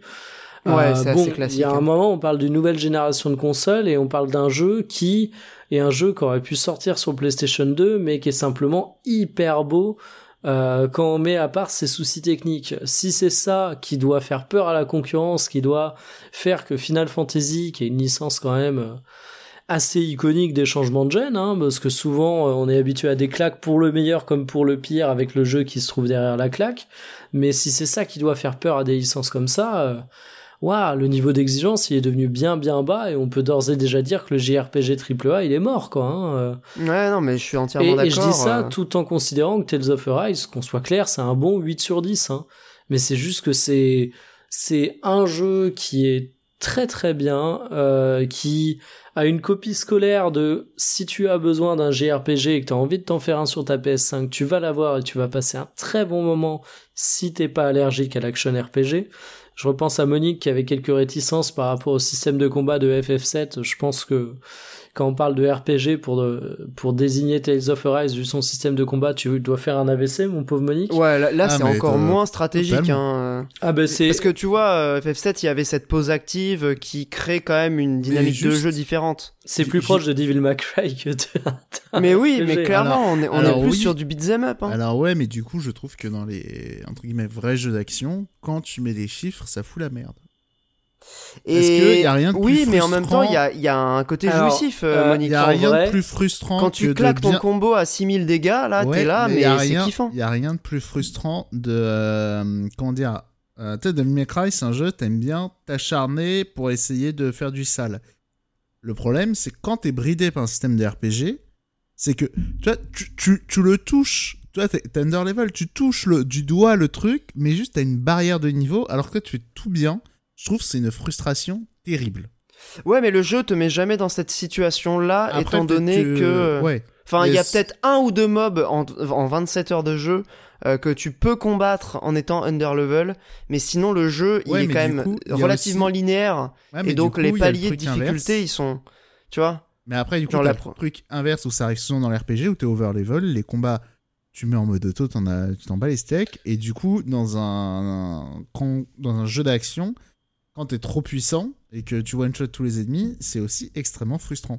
Non, mais là, honnêtement, le jeu est plutôt bien équilibré et je Ouais, trouve qu'en ouais, plus, trouve. euh, tu vois, dans moi, ce que je peux entendre dans les limites d'un d'un d'un RPG action, c'est le fait qu'avec euh, notamment l'affichage des dégâts que tu fais, euh, t'es beaucoup moins de feeling et qu'on te rappelle tout le temps, ah, tu as 73 en caractéristiques d'attaque, donc tu vois, ça t'enlève un peu le kiff.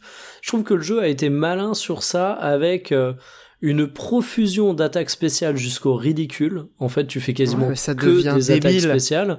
Mais c'est kiffant. Hein, Ouais, c'est kiffant. Et je trouve également également qu'il va chercher des, des trucs qu'on voit peu dans les action RPG. Par exemple, euh, ben, un système d'esquive qui intègre de l'esquive parfaite. Façon euh, Breath of the Wild. Et c'est un truc tout con, mais ça dynamise l'action. Et ça, ben, c'est pas tes stats d'esquive, c'est pas tes stats de dégâts, de puissance qui vont définir ça. C'est juste ton skill. Et je trouve Ouais, que le mélange ouais. marche plutôt bien. Alors il y a juste un truc d'ailleurs sur l'esquive, euh, je sais pas si t'es d'accord, c'est qu'il y a genre une mini latence avant qu'elle se déclenche. Et du coup, c'est vraiment un coup à prendre. hein. Honnêtement, j'ai j'ai mis du temps à maîtriser le- l'esquive parfaite. hein. Je trouve que tout le système de combat est un coup à prendre parce que moi, ma découverte du système de combat, ça se résume grosso modo en une phrase que je vais faire euh, de manière tout sauf mesurée, mais qu'est-ce que c'est que cette merde? C'est ultra brouillon, ils ont fait n'importe quoi. C'est vraiment le sentiment que j'ai eu au départ. hein. Ouais, c'est vrai que ça part un peu dans tous les sens au début. Et alors, il y a juste un truc que j'ai découvert euh, à ma 15e heure de jeu. Je me suis dit, mais putain, pourquoi j'ai pas fait ça dès le début? Euh, Tu sais, dans les menus, tu peux utiliser un mode manuel, semi-auto ou automatique. Ouais. Je te conseille de mettre en manuel parce qu'en fait, en semi-auto, tu vas avoir des, des espèces d'aimants qui vont attirer tes attaques vers les ennemis. Du coup, ouais, tu perds totalement. de la mobilité et des fois ça peut faire un peu de la merde. Euh, genre le, le truc automatique est, est pas très pertinent.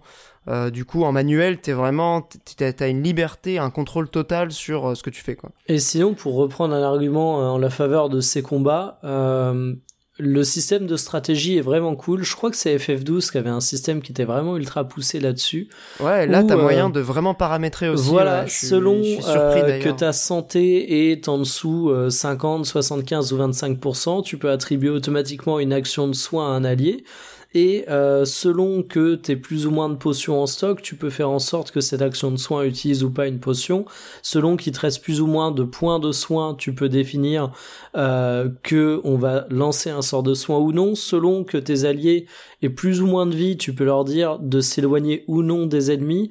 Et finalement, t'as moyen de mettre en place euh, plein de petits scénarios d'automation comme ça qui fonctionnent relativement bien et qui font que tes alliés sont assez efficaces et pas trop frustrants, euh, ce qui est vraiment pas mal.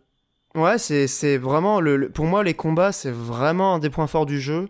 Euh, en plus, comme tu le disais, il y a à la fois l'aspect euh, action qui est euh, vachement réussi. Enfin, c'est ultra jouissif, ça explose dans tous les sens, mais en même temps, quand tu commences un peu à maîtriser le truc, tu sens que c'est toi qui est derrière le, la réussite. T'as cette idée qui est pas révolutionnaire, mais qui fonctionne très bien de jauge à remplir avant de pouvoir lancer ton attaque spéciale. Donc tu vas avoir une espèce de, de comment dire d'incitation à aller vers le combo le plus long possible pour aller chercher justement euh, cette attaque spéciale qui va finish l'ennemi. Euh, donc les combats vraiment gros point fort. En plus t'as l'aspect euh, un peu euh, micro gestion stratégie euh, dans les menus où tu vas selon l'ennemi, selon le boss, euh, dire à tes alliés. Enfin tu vas pas, tu peux créer plusieurs stratégies en fait que tu vas ensuite utiliser. Enfin en tout cas c'est comme ça que je me suis organisé euh, selon la situation. Sachant que du coup moi je joue en, en difficile ou modéré selon ce- certaines situations. Tu peux changer évidemment en cours de partie puisque on n'est plus au 19e siècle. Euh, et là au moins tu vois il y a quand même un kiff de euh, à la fois paramétrer tes, tes stratégies, euh, bien maîtriser sur le côté esquive, action, gérer tes combos, trouver les bons enchaînements aussi parce que tu vas avoir beaucoup de, de, de compétences. En fait ils appellent ça des arts, c'est des attaques, euh, des attaques spéciales, euh, des mini attaques spéciales que tu dois trouver euh, dont tu dois trouver le bon enchaînement pour faire le maximum de dégâts et le combo le plus long possible. Enfin, tout ça, c'est extrêmement bien pensé. Et d'ailleurs, je pense que ça a une, une explication relativement euh, logique euh, qui tient au fait que euh, le, la personne qui est directeur créatif, en tout cas qui a dirigé ce Tales of, c'est un, un nouveau par rapport aux anciens.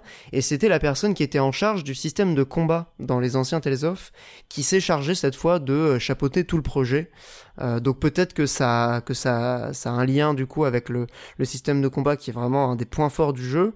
Moi il y a, y a un point quand même après 27 heures je je- je- j'en démords pas. Euh, pour moi c'est un jeu qui est quand même pas hyper bien écrit et qui surtout et c'est peut-être ça que je lui reproche le plus qui raconte pas grand chose en fait. Euh, c'est ça qui me qui m'attriste parce que comme tu le disais Mikael, c'est quand même un genre le JRPG euh, qui a quand même qui a produit des œuvres qui avaient un discours, qui avaient des trucs à dire, qui étaient pas juste en superficiel à raconter ce que ce que le scénario te montre. Il y a des jeux comme euh, certains Final Fantasy, même la plupart de ceux auxquels j'ai joué, que ce soit le 7, le 10, euh, même les Dragon Quest. Euh, après, évidemment, il y a les Nier, mais voilà, ça c'est des jeux de cœur, donc je, suis pas très objectif dessus, mais peu importe. C'est quand même un genre, le JRPG, qui a produit des grandes œuvres, qui avaient un discours et qui essayaient de raconter des trucs, de, des, qui avaient des thématiques. Genre là, je trouve qu'en fait, Tales of Arise, euh, dans ces thématiques, bah au final, t'as pas grand chose à retirer de plus que ce que le jeu te montre. c'est pas un jeu qui va me faire réfléchir, c'est pas un jeu qui va me pousser à m'interroger sur des trucs. Et c'est un peu dommage parce que tu sens qu'il essaye d'aborder des trucs, tu sens qu'il essaye d'aller vers un discours sur le, un peu le racisme, un discours sur euh, la xénophobie, la peur de l'autre, sur la colonisation, euh, sur, enfin tu vois, il y, y a quand même des tentatives, mais je trouve que euh, euh, le jeu va, va pas au bout de ses idées euh, en termes de thématique, ou alors il le fait d'une manière qui est trop cliché ou trop, euh, trop détournée pour que ça, pour que ça fasse vraiment ce- cet effet de, de, de te raconter un truc. Quoi. Je sais pas si je suis clair dans ce que je dis, mais Si, si, cas, parfaitement. mais pour le coup, je t'avoue que. Je, c'est pas un truc que je lui reprocherais euh, dans un test, par exemple, et je comprends pourquoi le jeu a eu des, a eu des bonnes notes, tu vois. Mais en tant que joueur, euh, quand je vais dans un JRPG, tu vois, un Xenoblade, euh, c'est un jeu qui, à la fin, je me suis dit, putain, ouais, genre, il y a quand même un truc, ils vont te parler de, de, de, questions spirituelles, euh, ça va aller chercher des, des références mythologiques, ça va aller chercher dans... Et, et tout ça, genre, ça, ça te pousse, moi, ça m'a fait lire des analyses et tout, je suis sûr à 100% que Tales of quand je le finis, je le range dans le placard euh, ou dans l'étagère et c'est fini. Je vais pas lire des analyses ou regarder des vidéos euh, euh, théories sur euh, la fin, tu vois. C'est, je suis peut-être un peu méchant avec le jeu et sévère, mais je trouve que ça manque euh, pour pour que ce soit vraiment un grand JRPG. Je trouve que ça manque. Ça reste un très bon jeu. Alors, Mais je, ça sera pas un grand ne JRPG. jugerai pas le fond, étant donné que. Oui, quand tu quand tu auras avancé. Voilà, pourras- que je n'ai pas assez avancé, mais ce que je dirais assez sobrement, et ce qui est important à avoir en tête pour quelqu'un qui t'écoute et qui euh, éventuellement a un avis bien tranché sur le jeu, c'est qu'en fait, ce qui transparaît vraiment énormément de ta critique, c'est le fait que euh, c'est pas tant au jeu que t'en veux qu'aux critiques, quoi. Parce que le jeu Ah, a été une bonne ouais. expérience, comme tu l'as dit en intro, toi, je l'ai pas ton 7 terminé, mais 10, j'ai- et- je vais le terminer, tu vois. Le jeu, euh, c'est ça. hein. C'est c'est un, c'est un bon divertissement, une bonne expérience. Je pense que j'aurais passé un très bon moment dessus. Mais euh, pour moi, c'est pas un jeu qui se hisse dans le panthéon de ce que le genre a pu produire. Euh, et c'est un peu comme ça que je conclurai du coup euh, ma critique. Et de toute façon, bah, on en rediscutera quand tu auras avancé dans le jeu. Mais je pense que tu seras. Enfin, je, je, je mets ma main à couper que tu seras d'accord avec ce que, avec ce que je dis. Très bien. Voilà. Je pense que c'est ça conclut du coup. euh, Ça, franchement, ça reste un bon jeu. Ne croyez pas que je le défonce. Euh, mais comme tu l'as dit, Mikael, j'en veux plus aux critiques qu'aux jeux. Et ça reste, je pense, si vous cherchez un JRPG, qui vous n'êtes pas réticent à, à un petit peu d'action, euh, voire carrément de l'action dans les combats, euh, vous pouvez y aller. euh, C'est la qualité de la production et au rendez-vous. C'est globalement un très bon jeu. Voilà, ce sera ma conclusion sur euh, sur Tales of Arise. Et, euh, et à moins que vous ayez d'autres trucs, euh, je pense qu'on va. Rapidement. Oh pardon, vas-y. juste comme ça avec une petite. J'allais enchaîner sur les hors-jeux. Hmm, Bah peut-être pas non plus, mais j'ai juste une petite remarque du coup dans le genre euh, action RPG euh, triple A de Namco Bandai, mais qui euh, Scarlet Nexus? Bah ouais, celui-là, euh, qui s'en souvient. Ah ben j'ai fait la démo, hein, j'ai fait la démo, j'ai Ouais. failli me prendre le jeu. Il y a une chose qui m'a, hum, comment dire, qui m'a un petit peu euh, refroidi euh, dans la démo que j'avais pourtant bien kiffé, c'est euh, je me voyais pas passer 25 ou 30 heures sur ce système de combat. En fait, il est très sympa, mais je voyais pas une profondeur suffisante pour m'y investir. Ouais, mais parce Et que ça celui-là, j'ai peu, l'impression euh, qu'il est un peu tombé dans l'oubli très vite, quoi. Oula. Ouais, c'est dommage. Pourtant, il avait une direction artistique assez sympa. Euh, il y avait des moyens. Il y avait une. Ils ont quand même euh, mis un, un budget aussi dans un animé euh, qui qui est sorti en parallèle du jeu. Bah ça, le truc je qui sais est pas, marrant, c'est- le truc qui est marrant, ça a bidé, tu penses? Aucune idée. Mais je connais Ouais, personne qui a joué. Mais le, enfin, qui, a- qui l'a fini en tout cas. Et euh, non, voilà, c'est juste, c'est marrant parce que toi, Tales of, euh, les gens ont faim. Quelques mois avant, t'as Scarlet Nexus ou bon. Tout le monde s'en bat les reins. Ouais. Euh, Euh, je pense que- que... si je trouve qu'il est beaucoup moins parlant en termes d'identité visuelle, même t'as toute Ouais, une partie enquête, etc. Euh, si tu veux, d'un côté, t'as un JRPG dans un univers fantastique euh, qui euh, a certes une petite dimension SF, etc., mais où tu te retrouves vas quand même voyager. dans voilà un grand classique aussi. Euh, Scarlet Nexus, bon, euh, t'as le côté, euh, hey, il y a un peu de plateforme, hey, il y a pas mal de phases d'énigmes, hey, c'est dans un, un- une ville euh, ultra moderne, science-fiction, enfin, Ouais. c'est, c'est, c'est pas le truc vers lequel tu t'orienterais spontanément En fait- quand tu veux du JRPG, je pense qu'il parlait Ouais, aux c'est ça. connaisseurs, quoi. C'est exactement ça, c'est Ouais, pas parce que un... moi, Scarlet Nexus, il me faisait plus un envie. JRPG, hein. euh, Bah disons que c'est un jeu qui, je trouve, est moins chatoyant. Genre ça te... Après c'est subjectif, ouais, parce que évidemment. je trouve l'ADA mais- typiquement de Scarlet Nexus beaucoup plus. euh, Elle donne Ouais, beaucoup mais plus en fait, que celle le- de Tales of. hein. Sauf que le problème de Scarlet Nexus, c'est que t'es toujours dans le même environnement. Alors tu vas visiter des endroits de la ville différents, tu vas aller voir... Enfin, j'ai vu un peu euh, à quoi ressemblait le jeu. C'est toujours le même genre d'environnement. Tales of, tu vas avoir, bah, encore une fois, c'est un JRPG, tu vas avoir le monde du feu, le monde de la glace, le monde de, de la verdure, et, et tu vas voyager en fait. Et tu vas avoir des zones qui ont rien à voir les unes avec les autres. Et du coup, enfin, t'as peut-être plus ce sentiment d'aventure dans un Tales of que dans un Scarlet Nexus. Après, euh, je, je pense que Scarlet Nexus c'est un bon jeu. Il a, il a- globalement, il a eu des bons, des bonnes critiques. Non, mais, Mais, juste, euh, euh, je notais le côté, effectivement, Tales of, vous n'êtes pas les seuls à vous dire, oh, tiens, c'est... il y a que ça sur PS5. Euh, ou C'est vraiment, vous étiez pas les seuls, mais tu vois, c'est vrai qu'il y a celui-là, alors que bon. Ouais, mais c'est pas, c'est c'est vraiment, pour le coup, c'est un jeu d'action euh, Scarlet Nexus. hein. C'est pas trop un RPG, c'est un jeu d'action avec des hum, dimensions RPG. Wikipédia, il a dit Euh, action RPG, Pierre.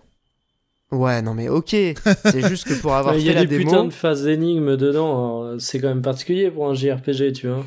Ouais, t'es moins dans le, dans le, t'es pas dans le classique de la vente, de la grande aventure du JRPG euh, qui, euh, certes, va pas, t'es en terre inconnue, mais en même temps, bah, c'est toujours plaisant, tu vois, de vivre ce genre de- d'expérience. C'est vrai que par que ça joue. par cocasserie, du coup, parce que Scarlet Nexus ressemble un peu à Astral Chain. Astral Chain, effectivement, Ouais. jeu de rôle. Il est plus beau que Astral Chain quand même.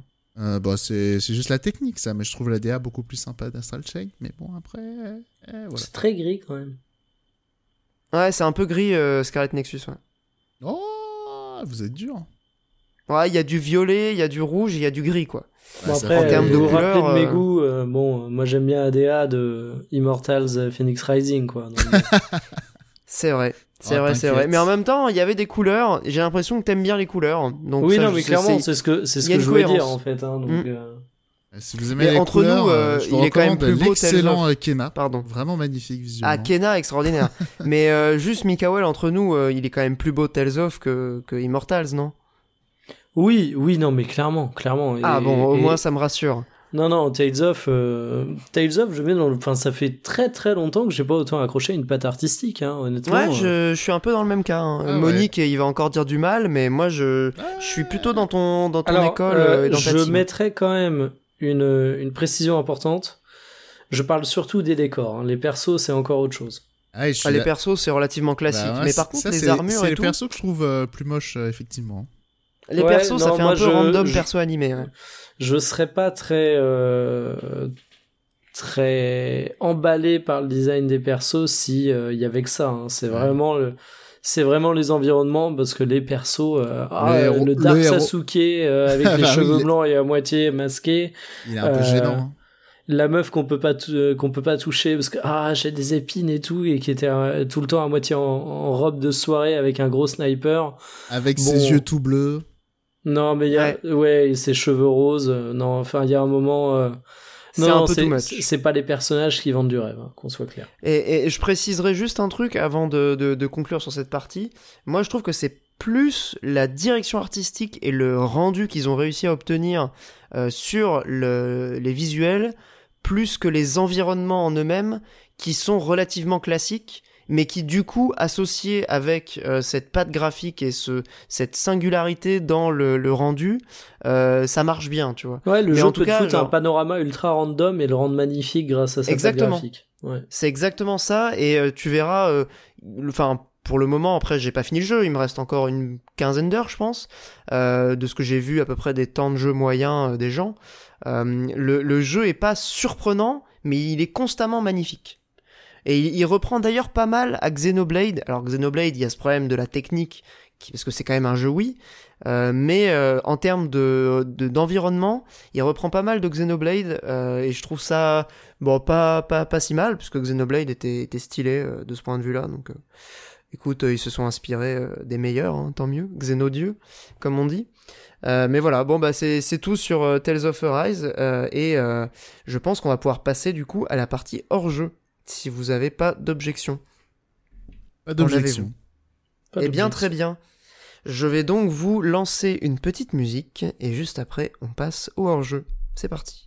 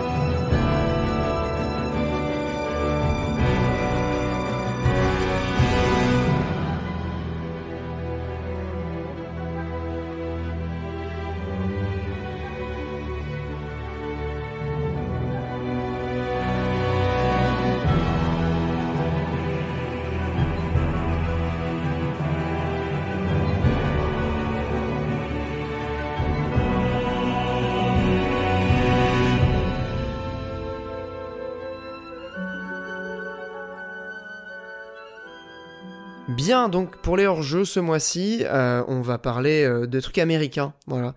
Donc euh, c'est vrai que c'est pas ouf parce que du coup, on tient pas bien nos résolutions. Mais en vrai, moi non, je vais pas parler d'un truc américain. Enfin, je vais parler de deux trucs. Je voulais parler Dune, mais comme Mikael l'a aussi vu et que je suis en train de lire le roman, je me dis ça peut faire une, recommandation commune croisée. Je vais plutôt vous parler d'un autre film du même réalisateur que Dune. Attention le twist. Euh, c'est Incendie, donc c'est un peu le film qui lui a permis à ce cher Denis Villeneuve euh, de, toucher du doigt comme ça euh, Hollywood et la gloire internationale. Ce qui est assez amusant d'ailleurs puisque c'est un film en français, étant donné que c'est un film québécois. Alors, bah, Denis Villeneuve, il est québécois. Le scénario du film est tiré d'une pièce d'un auteur qui s'appelle Wadji Mouawad, qui est libano-québécois. Donc euh, forcément, on est dans le français euh, québécois, mais euh, il y a pas mal de scènes en arabe aussi, puisqu'il y a des, passages du film qui se déroulent en, au Liban. Donc Incendie de Wadji Mouawad, euh, qui a été adapté donc par Denis Villeneuve. Je vais vous parler du film, étant donné que c'est ça que j'ai vu. En gros, ça raconte l'histoire de deux jumeaux dont la mère vient de mourir et qui laissent un testament sous forme de mystère à résoudre, euh, puisque l'idée, ça va être de re- remonter dans le passé euh, de la mère de ces deux enfants euh, pour peut-être découvrir leurs origines, découvrir sa vie, puisque donc elle, elle vient du Liban, la mère, eux viennent du Québec, puisqu'à un moment donné, elle a émigré vers le, Québec. Et en fait, c'est un film qui se, qui se présente sous la forme d'un puzzle narratif familial, en gros, à résoudre, et qui, et qui est quand même assez sombre. hein. Enfin, le, le scénar est franchement pas hyper joyeux ni, euh, ni réjouissant, mais qui euh, est vachement bien. Enfin, en termes de construction, euh, c'est un, une histoire dont, qui, qui crée du mystère en permanence, donc on s'ennuie pas du tout. C'est vraiment assez intrigant du début à la fin. Les rebondissements sont franchement accrochez-vous si vous regardez parce que vous allez vraiment tomber de votre votre siège. Euh, c'est à la fois un testament un peu du, du réalisateur, enfin du dramaturge qui a écrit la pièce de théâtre adaptée, puisque donc ça raconte à la fois l'histoire de son pays, mais donc aussi l'histoire de, de, de sa propre vie. Enfin, il y a un côté un peu autobiographique euh, que Denis Villeneuve a bien retranscrit, je trouve, dans le film. Euh, c'est euh, également un film qui va visiter pas mal de, de pays et d'environnements. Donc, euh, bah, c'est, ça a exercé un peu la caméra de, de Villeneuve à filmer, notamment et c'est là où le lien avec Dune est quand même assez amusant, euh, des déserts, puisque du coup au Liban, il y, a des, zones qui sont assez désertiques, euh, et je pense que d'ailleurs il en parlait dans une interview, ça, a travaillé un peu sa vision euh, des, des paysages naturels du coup pour, pour Dune. Euh, donc non, Incendie, euh, vraiment euh, le film de la révélation pour euh, Denis Villeneuve, un, un réalisateur qui maintenant est genre au top du top, enfin c'est un mec, aujourd'hui il compte parmi les, les, les plus grands réalisateurs à Hollywood, et c'est un peu voilà le film qu'il a fait connaître, donc je vous le conseille, c'est disponible en plus sur Prime Video, donc voilà, foncez, un, un très bon film qui je pense vous permettra de, de découvrir un peu l'origine de Denis Villeneuve, voilà. Euh, je vais passer la parole à ce cher Monique. Alors oui, là je, tu me prends au cours. Moi, ce sera très rapide. Ce sera euh, un album, un artiste. Voilà, vous voyez ça euh, comme vous voulez. Euh, Est-ce plutôt- que ça serait pas un artiste de punk? Alors pas du tout. Sur Eh bien, je Spot- suis déçu. Spotify, il est décrit comme Aggressive Elevator Soul. Wow. Ouais. Ça, Je savais même pas que ça existait, tu vois. Bah ouais, mais je crois que c'est l'artiste qui se définit euh, comme tel. Euh, Il a créé un genre à lui tout seul. Ouais, globalement. globalement, c'est euh, ouais, plutôt de la soul, effectivement, mélangée euh, avec euh, des petites sonorités funk. Et surtout au niveau des sonorités, alors là, là je me mets en, comment c'est, en porte-à-faux parce que je suis pas sûr de ce que je dis. Mais ça sonne très euh, des claviers. euh, voilà, déjà, les claviers, est-ce que c'est des orgues? Est-ce que c'est des synthés? Je suis même pas sûr. Mais en gros, les, les, les, les Moog, voilà, là, c'est une marque de, de, de, de piano, quoi, dans l'idée. Enfin, de piano électrique. Ouais, et euh, voilà, qui ont des sons assez euh, caractéristiques, très, euh, très dans des sons très ronds, très dans le chorus, tout ça. Et voilà, c'est très relax à, à écouter. voilà, donc des sonorités dans les médiums. Voilà, pas beaucoup d'aigus, euh, pas beaucoup de basses. Euh, voilà, très mélodique, très, euh, très sympa. Très voix passée au filtre un peu radio. voilà, ce genre de truc. Voilà, des, des trucs sympas à écouter sous la pluie, voilà. Il y a des gens qui font ça, ils mettent de la musique et un bruit de pluie derrière pour la relaxation. Voilà, je, pense que c'est un, c'est un très bon candidat à ça, voilà, Ginger Root.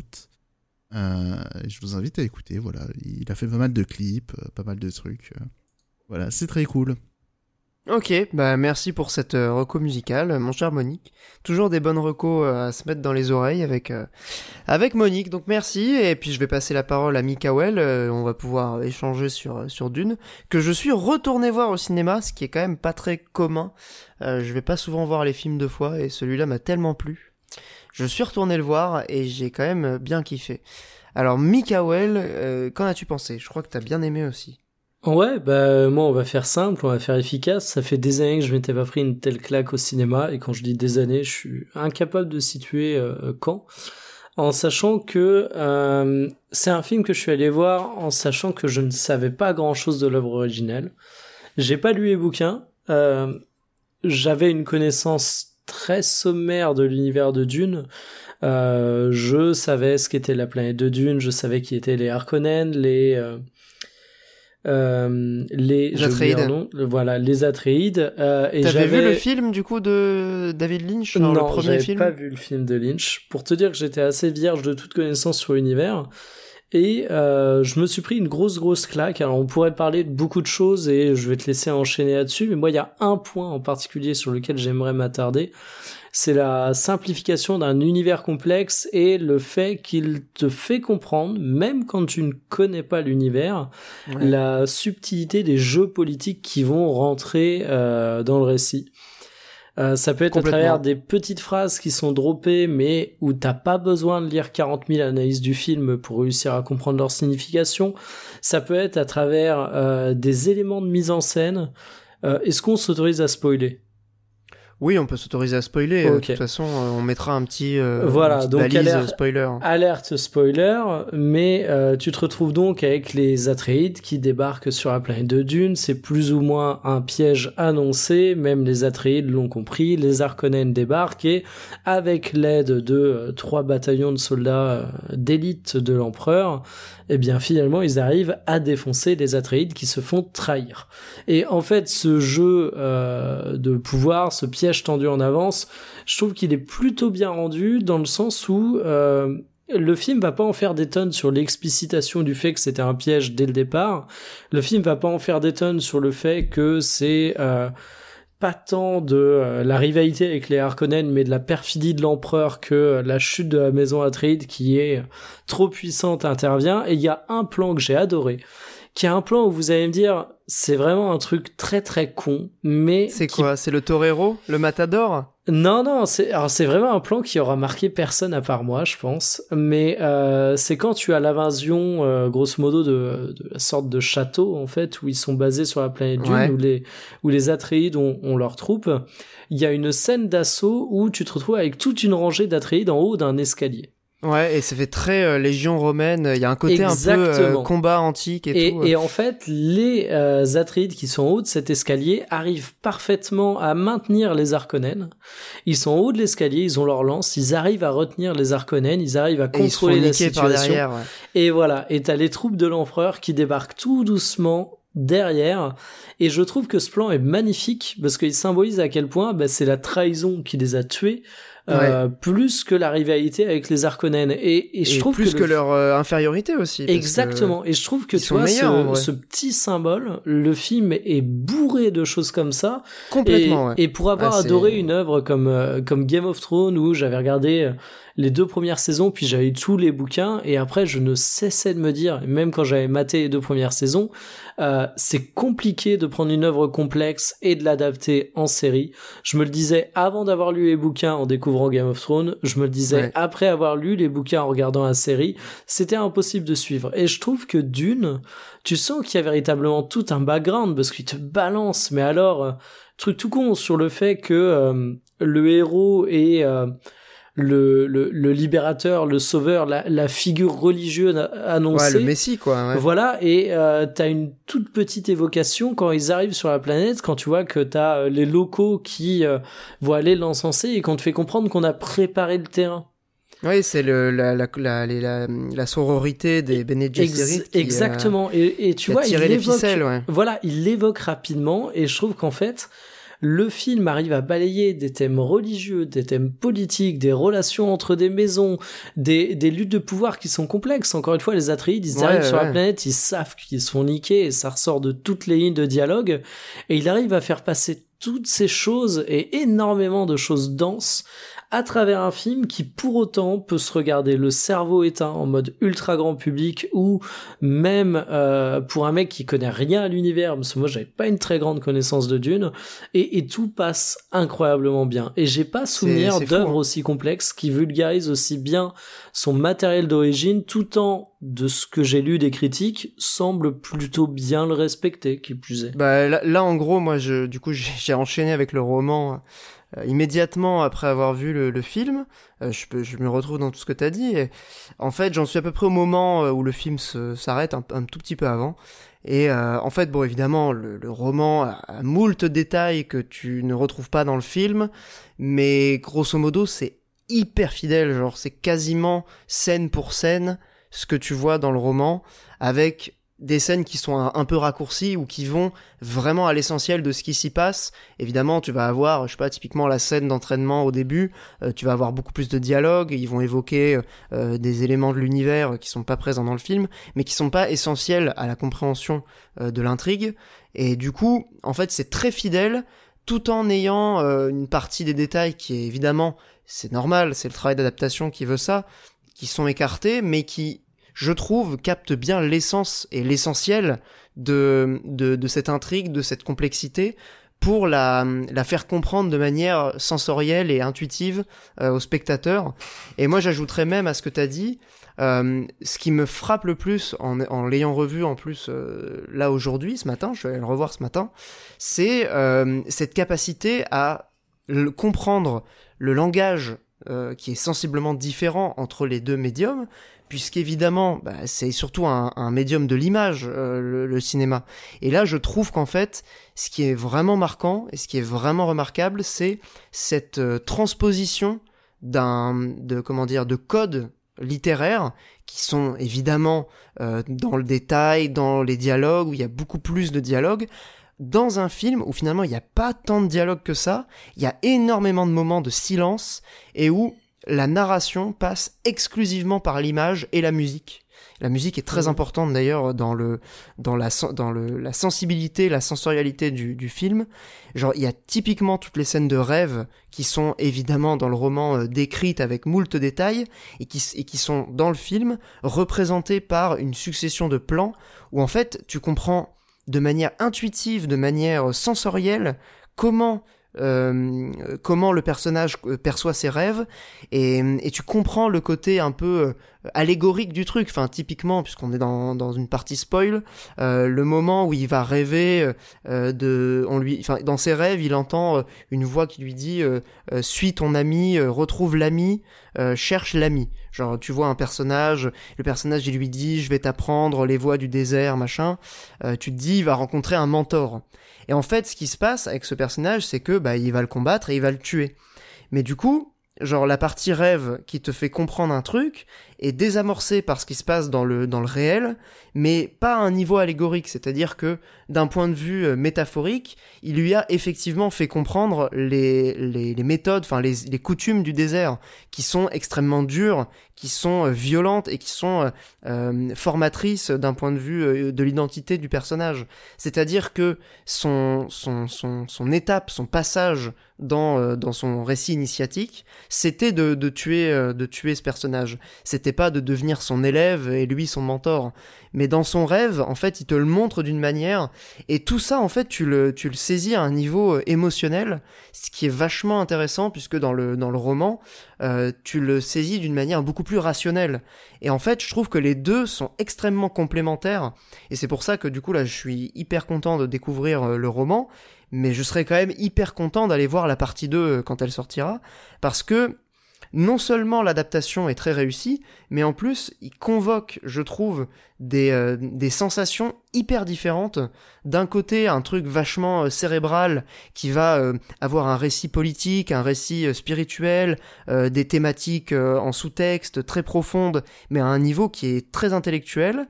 Et de l'autre, quelque chose qui est, comme tu l'as dit, perceptible et appréciable par n'importe qui, même fatigué, même le cerveau éteint, à un niveau beaucoup plus profond, beaucoup plus émotionnel, et qui du coup, je trouve, marche super bien. quoi. C'est vraiment ce, ce côté euh, intuitif et fluide que je trouve le plus réussi. Euh, et je sais que le film a été un peu critiqué pour justement ce côté simplification, mais en fait, je trouve qu'il il ne simplifie pas tant que ça, qu'il fait ressentir différemment. Enfin, c'est comme ça que je le, c'est comme ça que je le vois. Et en tout cas, euh, en comparant de manière quasi immédiate avec le roman, c'est, vraiment hallucinant ce travail, ce travail d'adaptation. C'est pour le coup, c'est l'un des meilleurs euh, travails d'adaptation que j'ai vu dans un film. Et je trouve ça vraiment, euh, c'est ouais, ouais, c'est vraiment vraiment impressionnant. Et aussi, il y a des trucs qui, euh, j'imagine, tu vas me le confirmer, viennent du matériel d'origine. Euh, du matériau d'origine? Bref. Ouais, ouais, ouais tu peux compris. dire. euh, On s'est- on s'est compris. Mais euh, tu vois, le design des, des gros gros vaisseaux de guerre qui sont hyper lourds, hyper massifs, où tu sens qu'ils galèrent à décoller, qui pèsent des, des milliers, des milliers, des milliers de tonnes, et à côté, t'as euh, les, les petits transporteurs ultra agiles euh, qui sont euh, mono ou biplace et qui ont un design de libellule. Je trouve ça incroyable. Et c'est pareil, euh, moi, il y a un truc qui m'a toujours rendu ouf dans les films, c'est le kiff de faire des combats au corps à corps pour faire des combats au corps à corps. Tu prends par exemple la trilogie Batman que j'ai adoré, sauf qu'à la fin, euh, les flics et les bandits se mettent sur la gueule. Alors tu peux dire ouais ils ont peut-être pas d'armes et tout, euh, que dalle. Les flics certains ont des armes à, à leur ceinture, les bandits ils ont des armes également en main, mais personne tire et tout le monde se met sur la gueule. Moi je vois ça, je sors complètement du film. Ouais, ça Et- te sort du délire. Voilà, et je me dis c'est bidon. Eh bien là, euh, cette explication qui, euh, déjà cette idée de, de bouclier euh, qui euh, qui va stopper des choses qui arrivent vite parce que ça détecte les forces violentes Ouais. et donc ça stoppe les balles mais au corps à corps tu peux ralentir au moment de mettre le coup bah je trouve Ouais. déjà que dans la scène de combat dans l'entraînement le film le montre très très bien il fait Tu très vite. comprends très vite, ouais. voilà tu comprends très- et, au-delà de comment le film l'explique bah c'est une putain d'idée de génie je trouve ça génial en fait enfin Bah, en un fait, film ça de justifie, SF où- euh, Bah oui, bah ça justifie de manière euh, naturelle et diégétique euh, le- les combats au corps à corps. Et en fait, c'est ça qui est fou aussi en termes d'influence, c'est que je trouve le, le- à la fois le, le roman, mais surtout le film, parce que évidemment les images sont hyper fortes et hyper marquantes et puissantes. C'est le mélange, enfin le, le, le- comment dire, le, le croisement d'influences entre euh, l'antiquité et euh, le futurisme total, tu vois. Et je trouve qu'en fait, ce mélange, il a pas été tant exploré que ça, euh, en tout cas de, de ce que je connais de la science-fiction. Et, euh, et Dune le fait super bien. Enfin, tu l'as souligné, le plan des escaliers. euh, Enfin, moi, j'avais l'impression d'avoir un, un, un truc de, enfin, je sais pas, des combats de légionnaires, tu vois, mais avec le bouclier. Et du coup, ça se justifie dans un univers de science-fiction que les personnages se battent au corps à corps. Enfin, c'est le, le fond et la forme sont euh, extrêmement bien euh, complémentaires en fait. Et du coup, bah, c'est ultra immersif comme film. Genre, c'est vraiment un des trucs que je, même en le revoyant, j'avais beau exactement savoir ce qui allait se passer, j'étais quand même à fond dans le truc parce que c'est hyper immersif.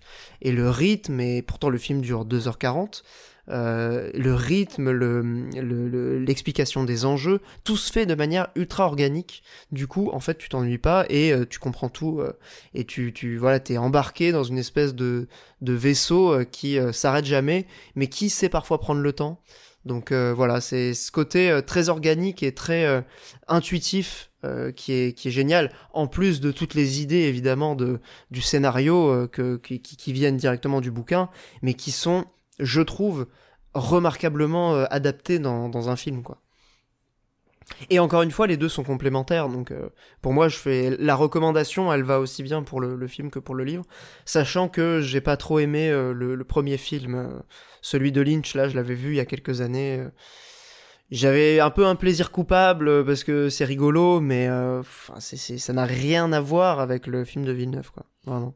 Je sais que j'ai eu les designs des boucliers et j'ai fui. Euh, on peut. Ah ouais, mais non, mais Euh, c'est- voilà, je, je suis désolé, c'est hyper con, hein, mais. euh, Bah, ça a vieilli, quoi. Ça a voilà. ultra mal mais, vieilli. mais je t'avoue que ça a tellement vieilli que je m'étais toujours dit bon ben j'attaquerai les bouquins et tu vois bah mon petit regret c'est de pas avoir attaqué les bouquins avant le film. Bon, il se trouve que je vais attaquer les bouquins d'ici quelques jours, mais euh, mais en tout cas pour euh, pour conclure, je dirais quand même que en plus le film a un mérite, c'est d'être un film qui est pas non plus un film court, euh, qui tient en haleine son spectateur tout le long, qui est un film de SF et qui pour autant se sent pas obligé de mettre de l'action à tort et à travers. Ah Il y a oui, pas tant relativement de scènes hein. d'action que ça. Ouais. Euh, T'as une entre guillemets bataille, si on peut appeler ça comme ça, et les scènes d'action, je pense qu'elles se tiennent sur les doigts d'une main. Et en fait, t'as beaucoup de moments où ça va être euh, l'exposition, du questionnement, euh, des dialogues, mais aussi des temps morts, comme tu le disais.